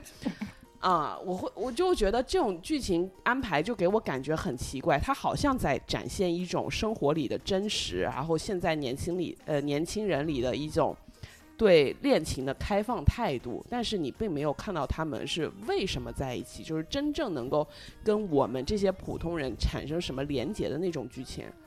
嗯我很我很渴望看到，就是你已经是这样一部论调的电影了，你为什么还不能好好的拍一些这种东西呢？对我，我强烈的就是建议，就是这种题材和类型的就是电视剧的话，下次嗯男主角可以考虑找 PDD 来演。对，然后我觉得哦这个才是大部分普通人的真、对。真实的样子比如说金靖和杨迪搞对象，我就想看。啊。对，然后我觉得这个才是就是大多数人的，就是很少就是我我觉得像刚刚主任说的那个情况哈，我第一个反应就是。他莫不是缠人家身子？如如如果是换成了其他的那个一个面部丑陋，就比如说换成，哎，说谁都不太好。你就杨迪吧，就杨迪，就他了。张大大行吗？你想沙发上睡一个张大的，你想给他做蛋炒饭？对，他说给我做个蛋炒饭，你跟他说我可滚蛋去你妈！对呀、滚蛋吧你！而且关键是他还在试图展现真实，就是他会出现一些桥段，就比如说张超在那个睡在他的床上，然后自己在那边打飞机，啊，对他，他他没有直接的演出来，他因为他们他的那个沙发跟床之间拉了一个床帘那种感觉，然后就听到里面就是有那种声音，然后声音结束之后再不停的抽手指，就是有展现这种情节。如果是这样，这个人我一辈子都不会产生这种情感。如果是这样的话，我会把他赶走，就是你在我的床上在干这种事情。嗯，然后后面就是我也没有看到这个床单被洗，他就直接又睡上去了。嗯，嗯，就是他就试图展现的很真实，但其实这一切在我看来都不真实。还是漂浮。而且这对，而且这个片里面就让我很生气的一点就是，你已经是一个啊，对吧？你口中所谓的 loser 了，但是你看到你的这个好闺蜜嫁给了一个胖子，就是他在里面说这个人是一个胖子，就是那个胖子是石老板演的，你们知道石老板吗？就嗯单立人那个老板，对对对，然后石老板演的，然后就说这个胖子在那个的时候都要穿着秋裤，就是语气中透露着无尽的鄙夷，但是最后这个闺蜜选择了跟他结婚，然后就是说什么，因为他房子什么的都已经买好了，然后我也就并不能看出来这个闺蜜到底是爱这个胖子还是不爱这个胖子，因为这个闺蜜展现出的也是一个独立女性的形象，但是最后就是跟这个胖子结婚，然后就好像是隐喻是因为这个房子而看上了这个胖子，但是又没有明说，就觉得一切都拍得非常的奇怪。他不过从长相来讲，这个片子也只有张超符合偶像剧了。对，对，就是我不知道为什么，就是你拍一部好像在说现实的电影，你却要还是要拍的这么悬浮，而且你说的编剧已经是在编你们自己熟悉的行业了，编剧行业，然后所有的一切就是好像还是飘在天上的。嗯，连自己的行业都说不清楚吗？自己生活状态什么样子，心里没点数吗？但是我我一直想问你们，就是你们不是都看了那个传闻中的陈芊芊吗？啊对，那个片啊，主任没有看过，啊，但是那个片子呈现出一个很有意思的一个现象。那个片子一共二十四集，大概是头十集就很好看，后面十四集就是屎。我就是解锁了后十四集之后，发现钱白花了的那种观众。对，然后我就发现一个事情，就是，诶，怎么说呢？就国产剧它很奇妙，它有的地方拍的很有意思，有的地方拍的又很没有意思。然后我得到了一个奇怪的结论是这样，就是说有有的时候一些宝藏演员能够挽救一个非常诡异的脚本儿。嗯我发现，就是有的演员如果 CP 感非常强烈的话，这个脚本再烂，你也能找到一个支点看下去。但是我们现在并不是所有的剧都这么幸运，能能等到这种主演，就比如说赵露思和丁禹兮就非常有 CP 感。我觉得陈芊芊这个剧本，他还就是之前之前咱们聊过嘛，我觉得他还是有一些可圈可点的地方，而且它这个，我觉得它之所以就是后面的就是感觉不好看了，嗯是因为它整个它的这个它剧长是多多少多长来着？二十四，二十四。我觉得它这个剧本的这个编写的这个方式嘛，其实我觉得是比较偏向于短视频剧的。嗯嗯，现在不是快手和抖音都会推出一些短视频剧嘛？其实我嗯觉得有一点就是那个方式，我觉得用那种方式去编剧的话，其实可能他撑不到二十四集，所以你会感觉前面嗯很好看，啊、但是他撑到后面他就越来越难了。也也是这方面。嗯对，还有就是那个谁，刚才主任提到黄景瑜和迪丽热巴那个片子嘛。嗯，那个片子就是讲的是迪丽热巴也是一个时尚设计师，完了和最近黄景瑜又有一个新的偶像剧上了，爱上特种兵。对，就是就 就是就是这种，就是他那个片子里面有一个问题，就是刚才我提到那个，就是男女主角他没有火花感，然后这个哦问题也出现在《长歌行》上，景瑜，我感觉他跟谁都没有火花感吧？因为他我觉得他只是没有等到那个人。你想张译和秦海璐，我都觉得很有 CP 感。我觉得他给我最强烈的 CP 感的时候，是在《飞驰人生》里面跟沈腾老师。啊，对，啊对，那是他最跟别人最有 CP 感的时候。对对，一个落魄车手和现在的那个车队太子爷非常有哎 CP 感。对对对，这个的确是，就是我觉得有没有 CP 感，能决定这个片至少百分之五十的观感，嗯，这个是我很大的一个感受。还有一个我一部打了一星的剧，嗯但是后来评分还挺高的，就是之前的那个叫什么马思纯和白敬亭你演的诚你是诚我的诚实营垒，实营垒，嗯，就是后我是没有看下去，因为这两个人毫无 CP 感，劝退了我。我还嗯挺喜欢白敬亭的，然后马思纯我也不讨厌。哦，我就是尝试看了一下，就是因为这两个人就是真是天各一方的 CP 感，对对对，直接把我劝退。但是人家就不管后面人再怎么安利，他的剧情很好看啊，怎么样怎么样，我都没有办法看下去。我我有个困惑，就是这个片子，我真的我看了前几集之后，我感觉这不就是《太阳的后裔》吗？对，山寨版《太阳的后裔》对呀、是。是我不行。但但但但他好像据说他的那个小说原著还挺早的，就是比《太阳的后裔》早，就所以说就是、哦对，那那你们是怎么看待那个片子的？你们是怎么看待杨紫和李现的？就是当时李现已经非常讨厌，就非讨厌到不行。我我那个时候我甚至想专门做一期节目来吐槽，但是这么讨厌了吗？就很讨厌那个片子。你感受呢？我没看。哦，啊我亲爱的、热爱的，对对对，但杨紫她本身她的优势就是她跟谁都容易搭出 CP 感，no no，李现不能。嗯就所所以就是呃，大家不不都说就是跟杨紫搭过的男演员都特别容易火吗？嗯，啊，就是这个原因。你就你觉得跟李现不能吗？不能。哦为什么？他跟李现之间给我一种李现上赶着，杨紫是被迫的感觉。我我听说这个剧里面李现那个角色结过婚还有过孩子是吗？那倒是没有，没有吗？那没有。那是其他的剧串了吗？这个片子就是他李现实际上是一个游戏战队的教练，呃，对，这这我知道。啊对那可能他在另外一个剧里面是这个设定。然后呢，他们这个队呢又因为广电的要求改成了安全，就是网络安全的部队，然后就会大看见他们用一种游戏的手法在破解网络安全的漏洞。你你，然后这个片子里面李现就表现出各种各样的总裁范儿。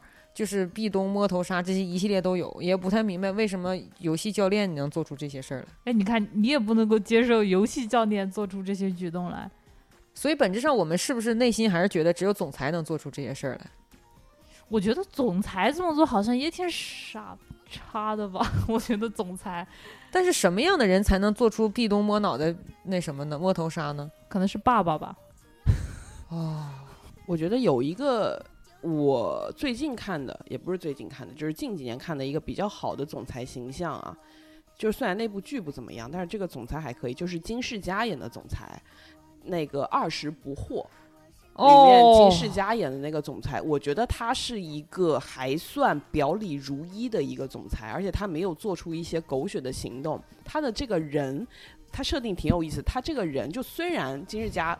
表面上看起来挺帅的，然后在公司里也是一个总裁这样的身份呢，但是他其实，在公司不受欢迎，因为他的这个人不让人喜欢，整天一个冰块脸，然后就是对大家所有人一律公事公办那个态度，然后看起来脾气也很不好，还有还很任性，就是这样的一个形象。所以说他在公司每年的就是什么评选公司最受欢迎男员工的这样的一个排行里面，他永远都得不到票。他是总裁还喜评选呢？对，就是呃公司会有什么可能是行政搞的这样一种团建行为吧，就是这样的一个评选，然后他会默默的不爽，然后偷偷的让那个女主过来，就强行的命令他帮他投票，我觉得。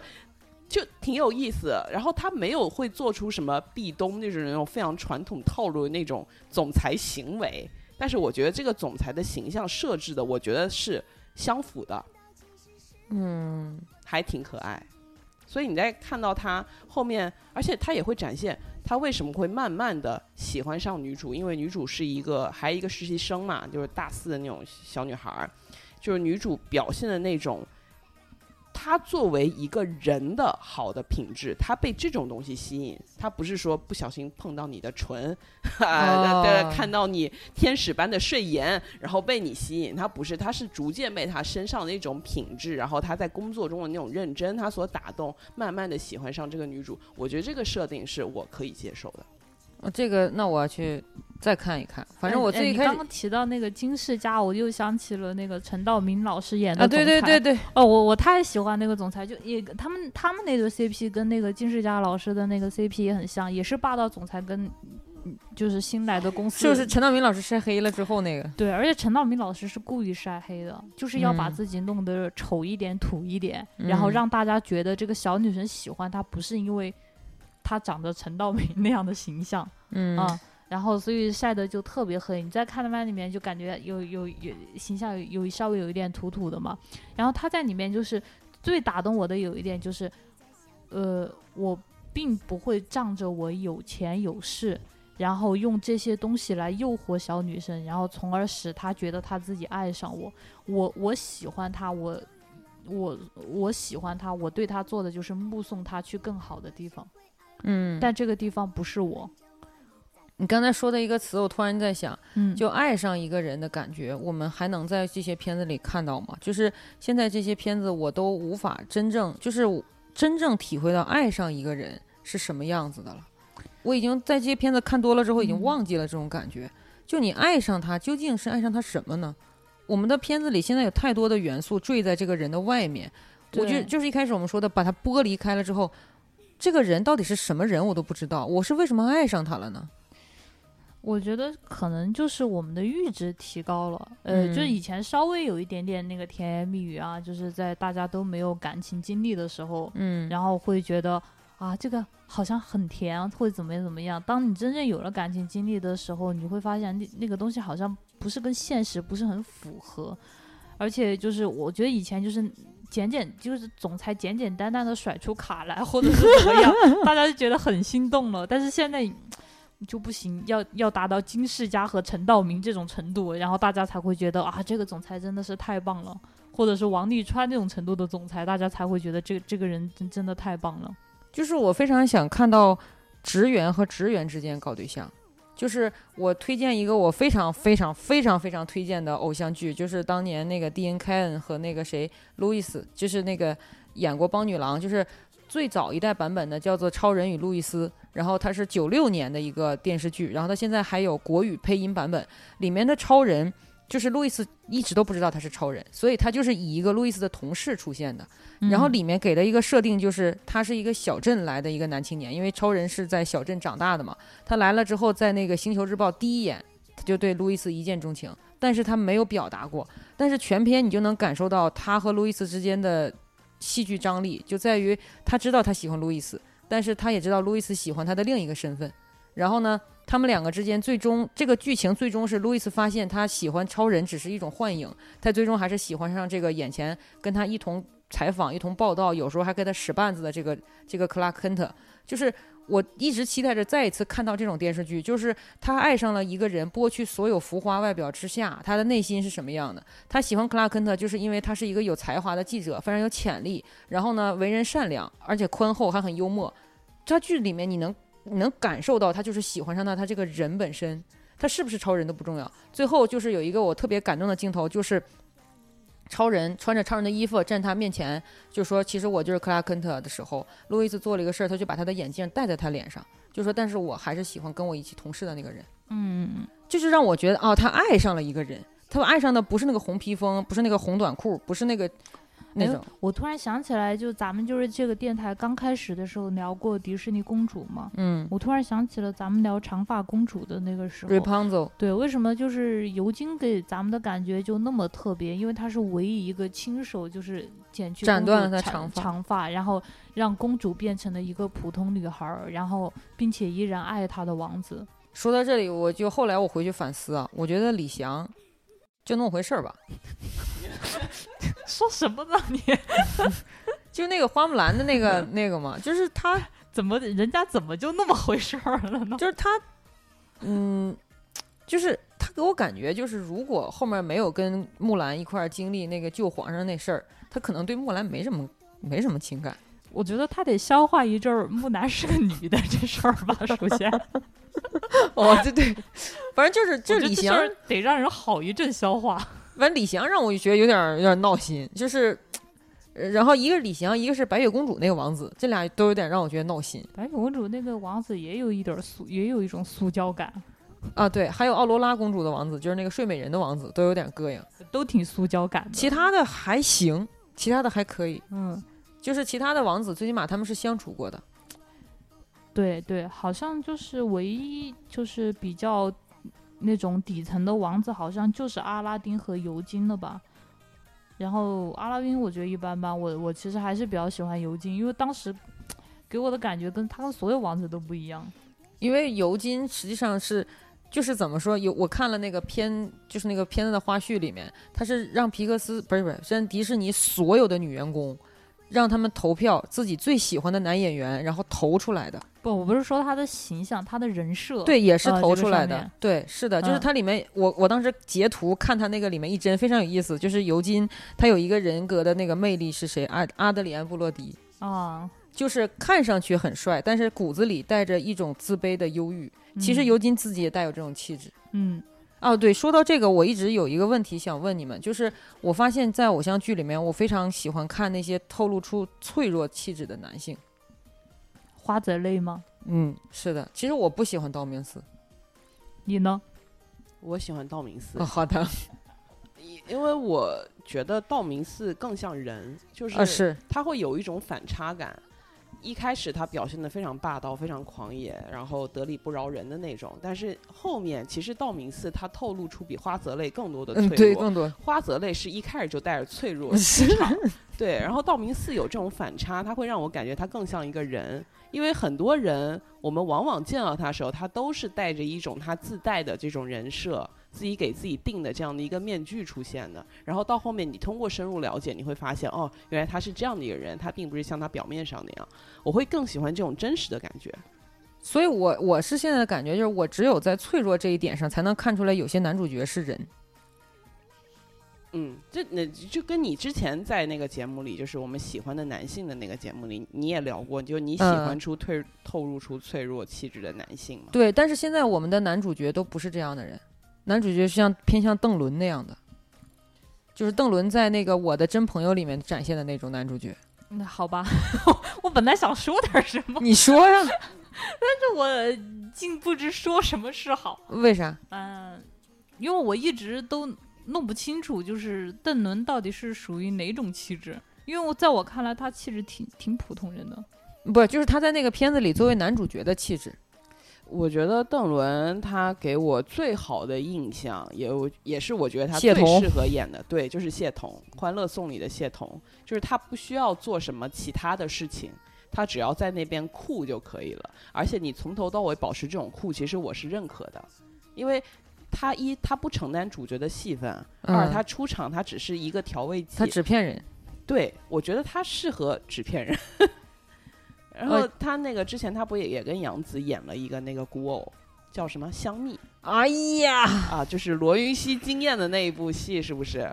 就邓伦在里面的那个表现吧，就怎么说呢？怎么说呢？嗯，凤什么来着？司凤还是叫什么来着？对对之类的，我我会感觉给我一种我不太好说的感觉。反正就是现在男主角普遍的气质就是从容不迫、桀骜不驯，然后呢，双眼中带着从容和带着一种什么都能掌握的自信，就是我不管水多深，就是我把握得住。他们遇到任何的事情，不再会让观众紧张了，因为观众啊知道他们一定会解决。就是他们身上带着那种自带的主角光光环，让我没有办法沉浸在这个剧情里。虽然可能剧情也很弱哈，但是你剧情丝毫不能够调动起我的情绪，不能够给我营造出一种悬念感，让我想追下去那种感觉，我就会觉得嗯不太行。嗯，还有一个问题就是，我以前在看那种跟爱情相关的剧的时候，我是能够明确感受到一种只有男性才有的荷尔蒙感的，但是我现在看剧没有了。呃，是因为男性角色越来越秀美吗？不是，是因为他们给我感觉是人，不是男人了。就是我有时候都觉得他们都不像是，就像我们刚刚说那几个塑胶模特啊，对对对，对啊，是人其实是一种表扬啊，嗯。他们不像不像人类，其实就是呃，我有一个很奇妙的感觉，就是前一阵儿不是《指环王》重映嘛，重映完了之后，微博首页上就有很多人在传一个片子，是 YouTube 上面有一个就是美国的那种，反正就是那种两性情感关系里的大 V，他做了一期节目，非常有意思。他就说从人皇阿拉贡来切入，就是说我们还喜欢着，呃，并且喜欢了很久的男性是什么样子的。他就说人皇是一个非常非常硬派的男性，你通过他的造型各种都知道是个硬派男性。嗯但是他又带着那种脆弱，他又嗯带着困惑、迟疑，甚至他还带着对自身的那种不确定性。嗯但是你却能感觉到他长久的影响着每一代观众，就对女性观众、对男性，就对他们这种性格的喜好。嗯就是说，为什么他这种角色反而你说他是特别帅吗？其实也没有特别帅，嗯但是他就是通过男性的魅力征服了很多人。我无法在现在的偶像剧里再看到男性魅力了。因为他的魅力就可能是他的内在的一种东西，是作为他的品质。嗯，对但是，现在他们的魅力只停留在皮囊，还有钱。对，你没有办法感受到它更里面的东西去打动你。我我说一个题外的，就是不是男性，是一个女性，我很喜欢郝蕾嘛，嗯嗯，我觉得她是一个很棒的演员。对然后就看她，她最近不是上了十三幺嘛，我就看了一下她的采访。就是她许志远就问他，他说：“你之前演春潮，你演了那样一个就是很复杂，就是有家庭背景的这样一个女性的形象，就是说你是怎么去揣摩这个人物的心境的呢？”就郝蕾就说：“我不太需要去揣摩她在这个身份下的心境，我只要知道她是一个女人，她是一个母亲就可以了。我去揣测一下她当时遇到的那个事情，她会做出的反应，我就这么去演就行了。就是其他外在的东西对我来说不重要，因为她首先她得是一个人，她才是她的身份。就她是这么理解一个角色的，所以我觉得现在的剧其实跟主创团队有非常大的关系。编剧他就不按照你这个角色是人的这个方向去写，演员他理解也只是我要演一个总裁哦，我就要演总裁这个东西。总裁并不是一个人，我只需要把这个总裁给演好就行了。他们不会再往深一层去想，嗯，所有的东西都是在演表面。这个我认同。他对，演的不是你人你，怎么你怎么演出来呢？就是从上至下，从里到外，他都带着这样的一个思路去演。你怎么怎么演，怎么演，怎么演好？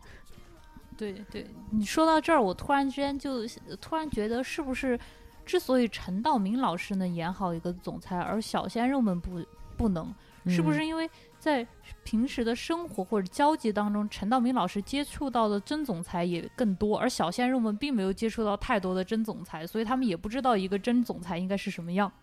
就是这里，我想讲一个，我看那个就是有一个综艺，反正就是陈道明老师去指导年轻演员的这么一个综艺，然后我大概能感受到为什么陈道明老师他演的这个人让你觉得信服。他在指导那些青年演员的时候，他说：“咱们俩不要对台词，咱们也不要走戏，咱们就相互对手一下子。对手的意思就是说，你不要管我说什么，你就你就看我给你反映了什么。”就比如说，他跟一个女孩说：“现在这样，你坐公交车你就坐着，然后你现在可能有心事，你想什么都行，然后你等我啊。”然后这个女孩就坐着，她突然间就把手拍，就是正常的情况下，你站在一个人的旁边，你不是有一个冲向你的肩膀和一个远一点肩膀嘛？他突然间拍那个女孩远一点的肩膀，然后那个女孩就看那个地方嘛。等她转头的时候，看陈道明过来，陈道明就说：“干啥呢？”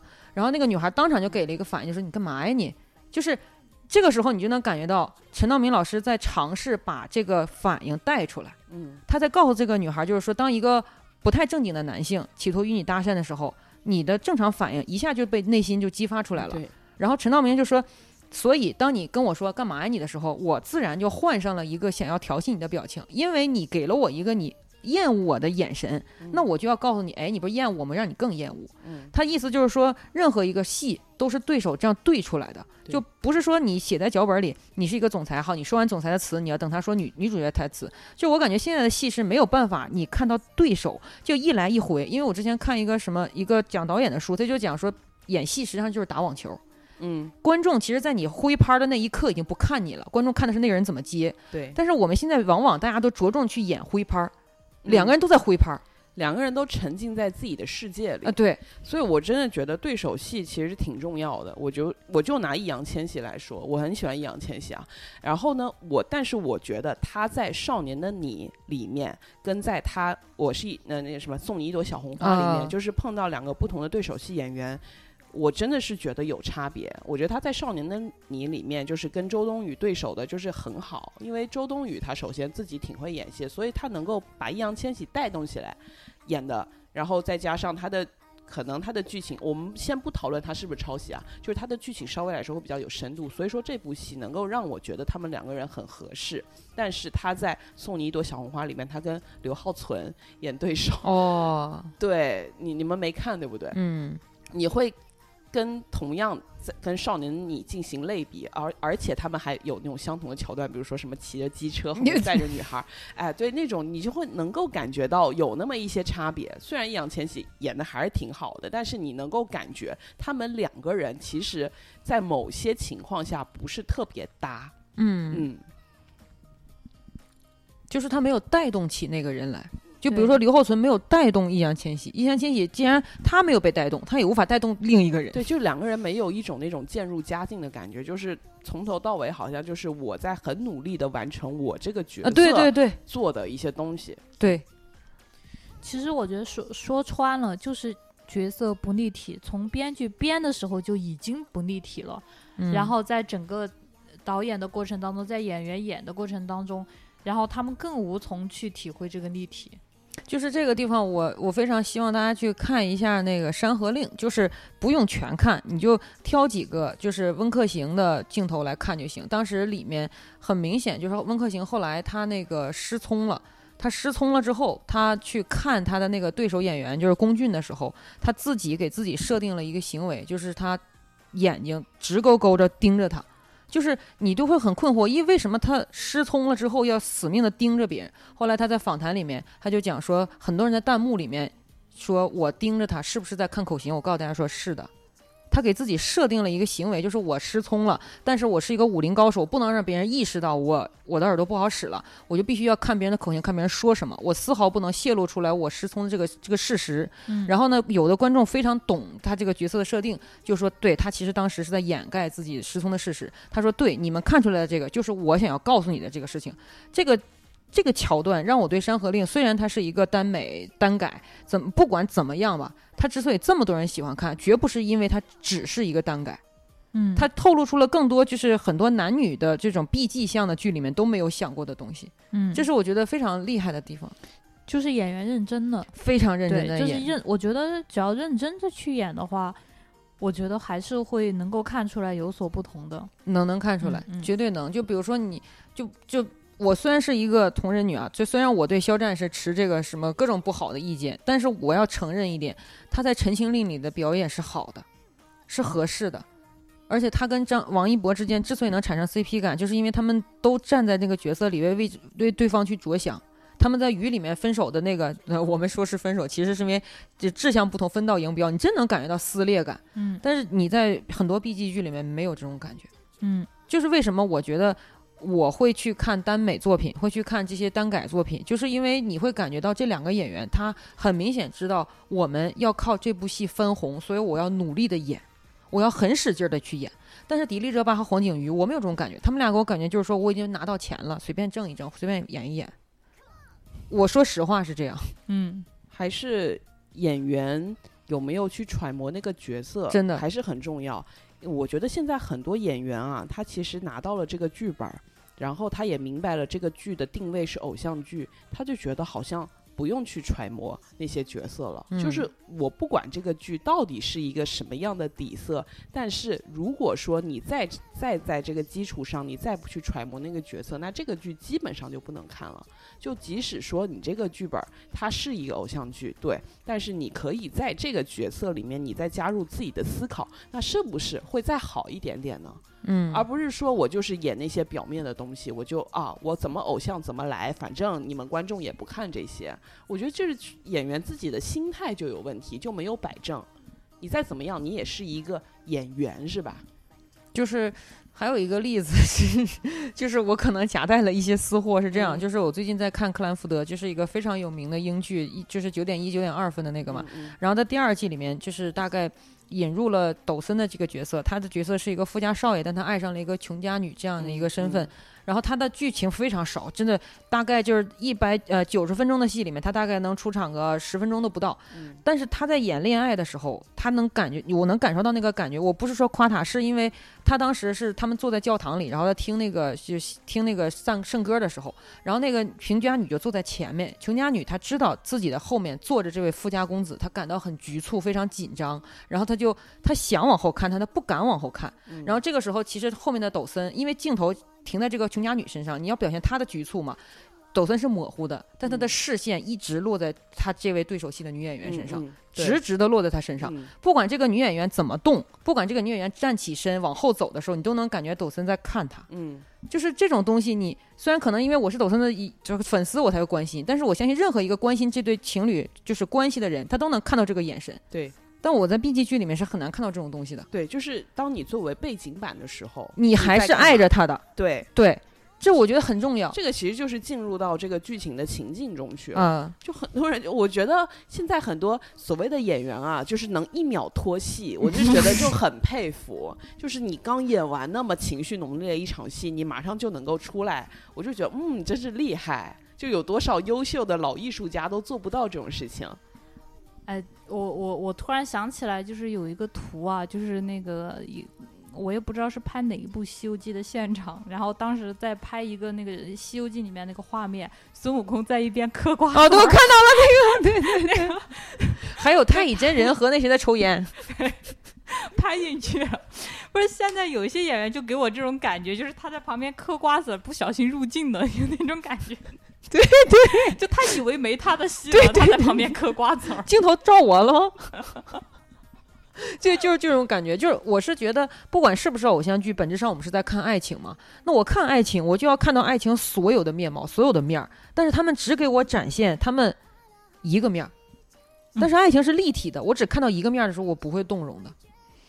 啊，我觉得可能就是，呃，演员本身，我觉得有有可能演员本身对于偶像剧也是一个轻视的态度。偶像剧嘛，可是能拍给粉丝看的，然后也拍给那些看的。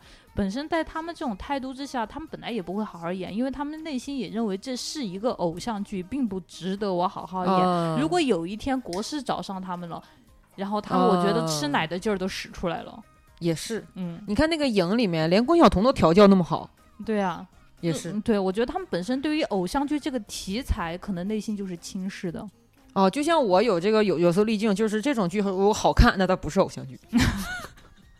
它是剧情片。对它一旦好看了，它就不是偶像剧。也可能我也有可能我这个这种观众反哺了这种这种不跑的土壤的滋生。呃，你们流动了，你们的这这种，呃，嗯，对，也有可能啊，就是我们互相反向扑，就是那有一句话讲什么，就是双向奔赴，我们是双向离开。当你凝视深渊，深渊也在凝视你。不是，是我不凝视深渊，深渊也决定不凝视我，咱们就这样吧。哦，也是，因为我我我真的我的观赏角度非常的偏激，就是我每次都带着鄙夷的眼神去看这种玩意儿的。他们也带着鄙夷的态度去演，哦，对不起啊，对不起啊，你们互相鄙夷了对方。我耽误了你们。就我这种大量阅片的人，反而耽误了你们阅到真正的好片。哎，没想到啊。对，对，的确是这样哈。对，有时候这个事情，我觉得就就就是挺悖论的。你嗯，并不是说你有一方做出改变，而是它已经形成了这种互动，而这种互动，嗯你又是一时之间很难打破的。很难打破。嗯就是你比如说像御赐小仵作，我一开始抱着鄙夷的眼神打开，然后嗯看着看，不错啊，收藏，然后就把它加入到我一定会去看那个行列了，然后就就回家之后就不看了，你知道吗？因为我感觉我不能随随便便的看。我绝对不能边打游戏边看，或者是边干什么东西事情边看，因为它是个有剧情的片，我要看一下。哦，它是剧情片。对，但是其他的东西，比如说当我在工作不需要动脑子在贴 PPT 的时候，我就会打开那些片子二倍速放，啊反而我把它们看了。我现在感觉我自己有点不好。对我突然间，我一我既为他的平台贡献了流量，又贡献了一次点播和浏览，还贡献了他妈快播。对啊，你还你还是你还贡献了完播率。哎呀，完了，我知道了，我终于明白了，对不起，我知道了。我就应该反复的刷《御赐小五作》，反复看，多次点开。对对用我这个 IP 为他贡献我所有的流量。我知道，我我今天终于明白了这件事情，就是我这种人。哎，小丑竟是我自己。没有我，我是之前一直在思考，为什么还要有偶像剧这个品类存在？哦，对，后来我想，确实需要它这种品类存在，至少它还是一个剧，是吧？如果连这种剧都没有了，那所有人都去刷短视频，那个 对，也是，嗯，对，而且偶像剧它必然是存在它的市场的，并且我觉得它会长久的存在。因为如果偶像剧不存在，那这些选秀出来的 idol 他们何去何从？嗯，他们能演什么呢？对，尤其是平台拍的偶像剧就更重要了。每个平台都得拍偶像剧，因为每个平台都有自己的选秀。就我，我不是有一位同事喜欢吴磊嘛？然后呢，他的真实追星体验是这样的：打开《长歌行》，找到吴磊断播看。至于说迪丽热巴，长歌行不重要，有吴磊吗？长歌行就是吴磊和迪丽热巴呀！哦哦哦，对对不起，我损特勤，我继承我继承天盛长歌了，对不起，就就打开只看，就打开它只看。啊。然后我说你看剧情嘛，剧情不重要，不重要。呃，你看什么不重要，就为了看吴磊的一举一动，哦，就是他动、说话、走路，嗯，呃，武打戏啊，各种戏啊，就就可以了。挺好的，如果能在这种剧里找到自己的治愈点，我觉得它也是有价值。所以就像你刚才说的，偶像剧存在价值，我现在有一些认同了，就是要看这些人在里面动。对，至少能够看到他。呃，对对，是，嗯。但是但是你像我吧，就朱一龙老师在我的真朋友里面动，我也不我也看不了，我真看不了，不行，太难受了。因为你还在关注剧情，就你认真了。我跟你说，不能太认真。我们对待偶像剧的态度就应该是我这样的创团队和演员对待他们自己拍的这个剧的态度，不还是我这样的吗？就是我们要保持跟他们同样的态度去看，我们才不会感觉到被羞辱，因为大家都是同样的鄙夷嘛。嗯，也是。但是刚才花轮也教育我了，就是我这种人滋生了不好的土壤，我贡献了流量 IP。没有，我跟你说你不重要，你不贡献会有人。多你几倍的去贡献啊！我还没参与打榜呢。对啊，跟你没有关系，其实也是芸芸众生里的一颗微小的。我以为自己很重要呢。我大量，我真的所有的偶像剧我都会都会存在，他们都会拍，所以想看就看吧。我终于到我们整个就是我们台一直都有一个梦想。梦想诉说环节，之前诉说喜欢的男性，终于到诉说我们喜欢的爱情电视剧了。就这个，比如说我们今天诉说一个，就是我们最想看的电视剧啊。假设它的背景发生在北京，哦，发生在杭州也行，啊，杭州和北京都可以。呃，反正就是互联网公司密集的城市嘛。对，就比如说字节跳动的这个刚入职的女员工爱上阿里 P 八。我就想知道怎么拍，我特别想看，去，或者是字节跳动与腾讯之恋，是普通员工之恋吗？对呀，就是普通员工。P 八那个我觉得都有点总裁味儿了，不行。就 P 八那个很都有总裁味儿，那你不肯定的。我觉得这就是得那咋咋谈呀？你看是不是很难拍？是不是很难拍？就是那种高难度，特别想看。你这不就是为难编剧吗？对呀，那凭什么他们喂屎给我们啊？就不能我们喂点屎给他们吗？首先要解决一个在亦庄，一个在西二旗，怎么办？那只能网恋喽。还得解决他们可能项目衔接有问题。哎，首先它是一个现实题材的，还是呃里面的人有特异功能，或者是具有一些那种传送门之类的这种东西？它好像有一个片子就是。我与空姐同居啊，对对对对，什么就里面会有这种魔法啊，对，还有那个谁，那个谁，那个陈思诚他媳妇儿跟雷佳音演的那个啊，对，就那个就那个啊，对。哦，如果是这样，哦，如果是西二旗和和亦庄，那就得这样谈呢。那这样的话，我觉得呢，他们的工作也不是很累嘛，就是至少说可以从房间一下子到办公室，我觉得就省了很多精力了。看他工工作还是不饱和。不行，还是得现实。如果是那样的话，就没有异地恋的感觉。哦，对对对吧？对，我就想看那种一个在丝芙兰打工 的也太男男导购好，碰上了一个带着字节跳动工牌来逛街的女员工，好的故事。然后这个男小弟要怎么样去追求这个女员工？批八吗怎么样打动？没有，就不要也要，不是琵琶。不重要，就哎带着字节跳动工牌就可以来逛街哎啊，呀，是吧？他们邂逅了，嗯，或者是抖音的产品经理爱上了快手的产品经理，哎呀，他们这太间想看了。哎，怎么相遇，怎么邂逅，怎么攻略？西瓜视频也可以。对，我想了想，可以大概这么传，就是，呃，一个住在亦庄，一个住在西二旗西尔奇。然后，那么这天就是住在亦庄的这个，可能他的这个领导，然后呃，就形成一个三角恋，然后喜欢上这个女员工，然后这个女员工要跑到西二旗去看男朋友，但是这个 P 八非要开车送她去。你看这下就有冲突了是吧？但但是女员工不想让他送，因为这男朋友看到不好，但 P 八非要送。你啊，然后这个男朋友和这个 P 八之间还有那个项目交流嗯，哦。其实我也非常想看，就是广告公司和和甲方搞对象，我从来没看过这种电视剧，我非常想看。就是甲方不断的给他施压，不断的让他修改，不断的给出一些特别诡异的看法的时候就为，了多见他。哎，我非常想看这种。那我觉得最后不会爱上甲方。我我我我想看的是，就是他们已经是男女朋友哎了，但是突然有一天，其中一方变成另一方的甲方，晚上哈，那那啥一半儿的时候啊，突然间说，哎呀，今天的那个要修改，对需求改了，是不是？brief 要换掉，换业务了，对，哎呀，那我太想看了，就很棒，对，还有那个什么欠着款不还呢？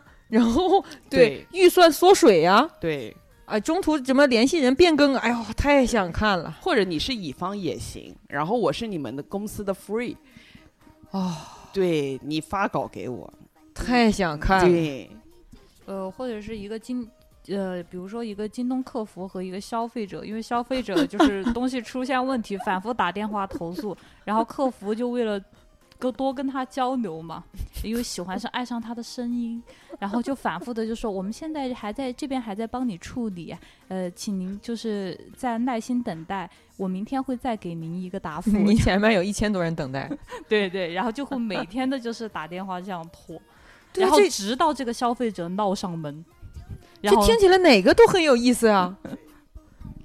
或者就是中关村二小的老师爱上了清华附中的老师，那你就不知道他对他的这种爱呢，到底是一种什么样的爱？我们就值得好好的去探讨一下，他到底是为了啊我对学生的爱，还是说我对你这个异性的爱？哇，我特别想看。我还想看学而思老师爱上猿辅导的老师。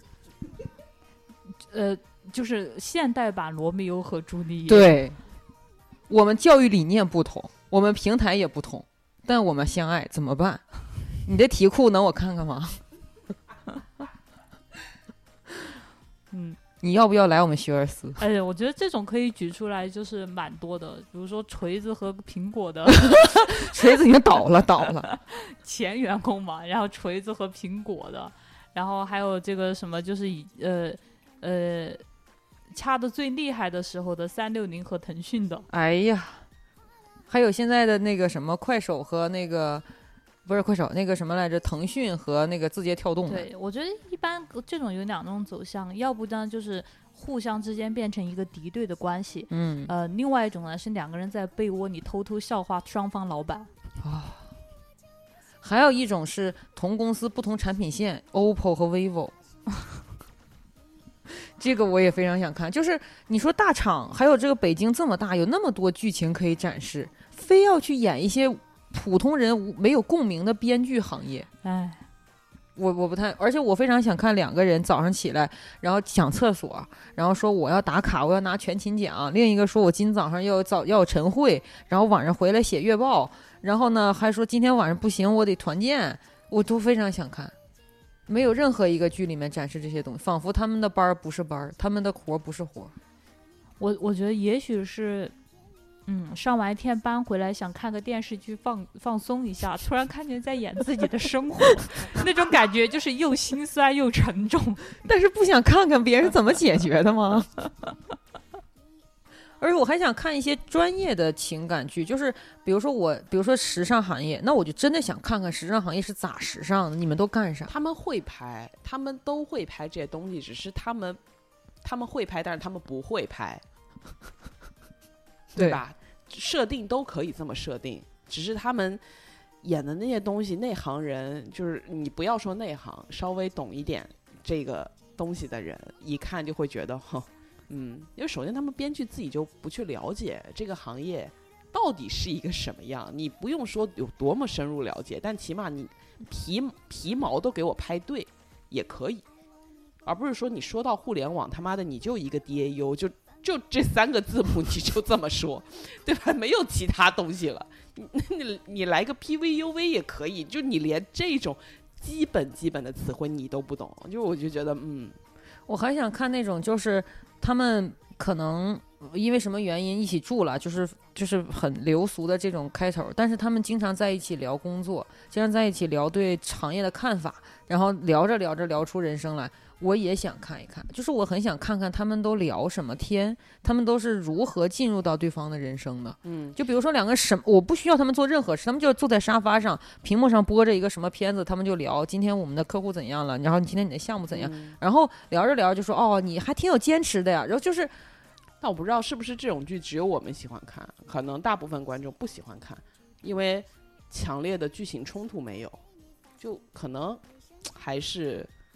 强烈的剧情冲突也可以有啊，就是他们两个突然间被同同时服务一个对敌项目了，然后他们就会有问题，这些也是可以，就是哦，也有可能是因为我们都是工作人了，嗯，想看这种工作人的搞对象的片子，嗯，不校园也可以啊，像之前比如说《最好的我们》，哦，就拍的挺好的，就是人家就是从校园开始讲起，对，就还是有一些比较优秀的片子。其实讲校园是很容易的，因为那个时候大家想的事儿很少，对。很单纯，很清对，唠嗑也就唠那些。而且校园的剧，就是我们现在来看，也还会是觉得挺美好的东西。嗯，对。而且我最想看的，其实就是大家不要把性当成忌讳的那些偶像剧。对，就是你不要上来设定女主必须得是处女，这个就没什么意思了。是不要说女主，男的也是。男的有的可能不是，你感觉？你感觉不出来，你感觉他就是。好的，你感觉朱一龙老师根本没有虽然他叱咤风云，哎，对对啊啊，对对，但是没有，嗯，但是他身上有一些不为人知的缺陷，然后导致他多年来一直没有交过女朋友。朱一龙老师，对，海外留学多年，嗯，意大利、美国都去过了，都是两个奔放的国家。哎呦，但是回来之后还是表现的像一个处男。对，跟邓伦老师就差一盒引力神呢。对，大概是这种。好吧，今天我们的讨论差不多就到这里了。呃，如果大家也有就是对偶像剧有一些就是想法的朋友们，欢迎在在那个评论区留言。好，谢谢大家，再见。希望大家都看到想看的偶像剧。好，拜拜，拜拜。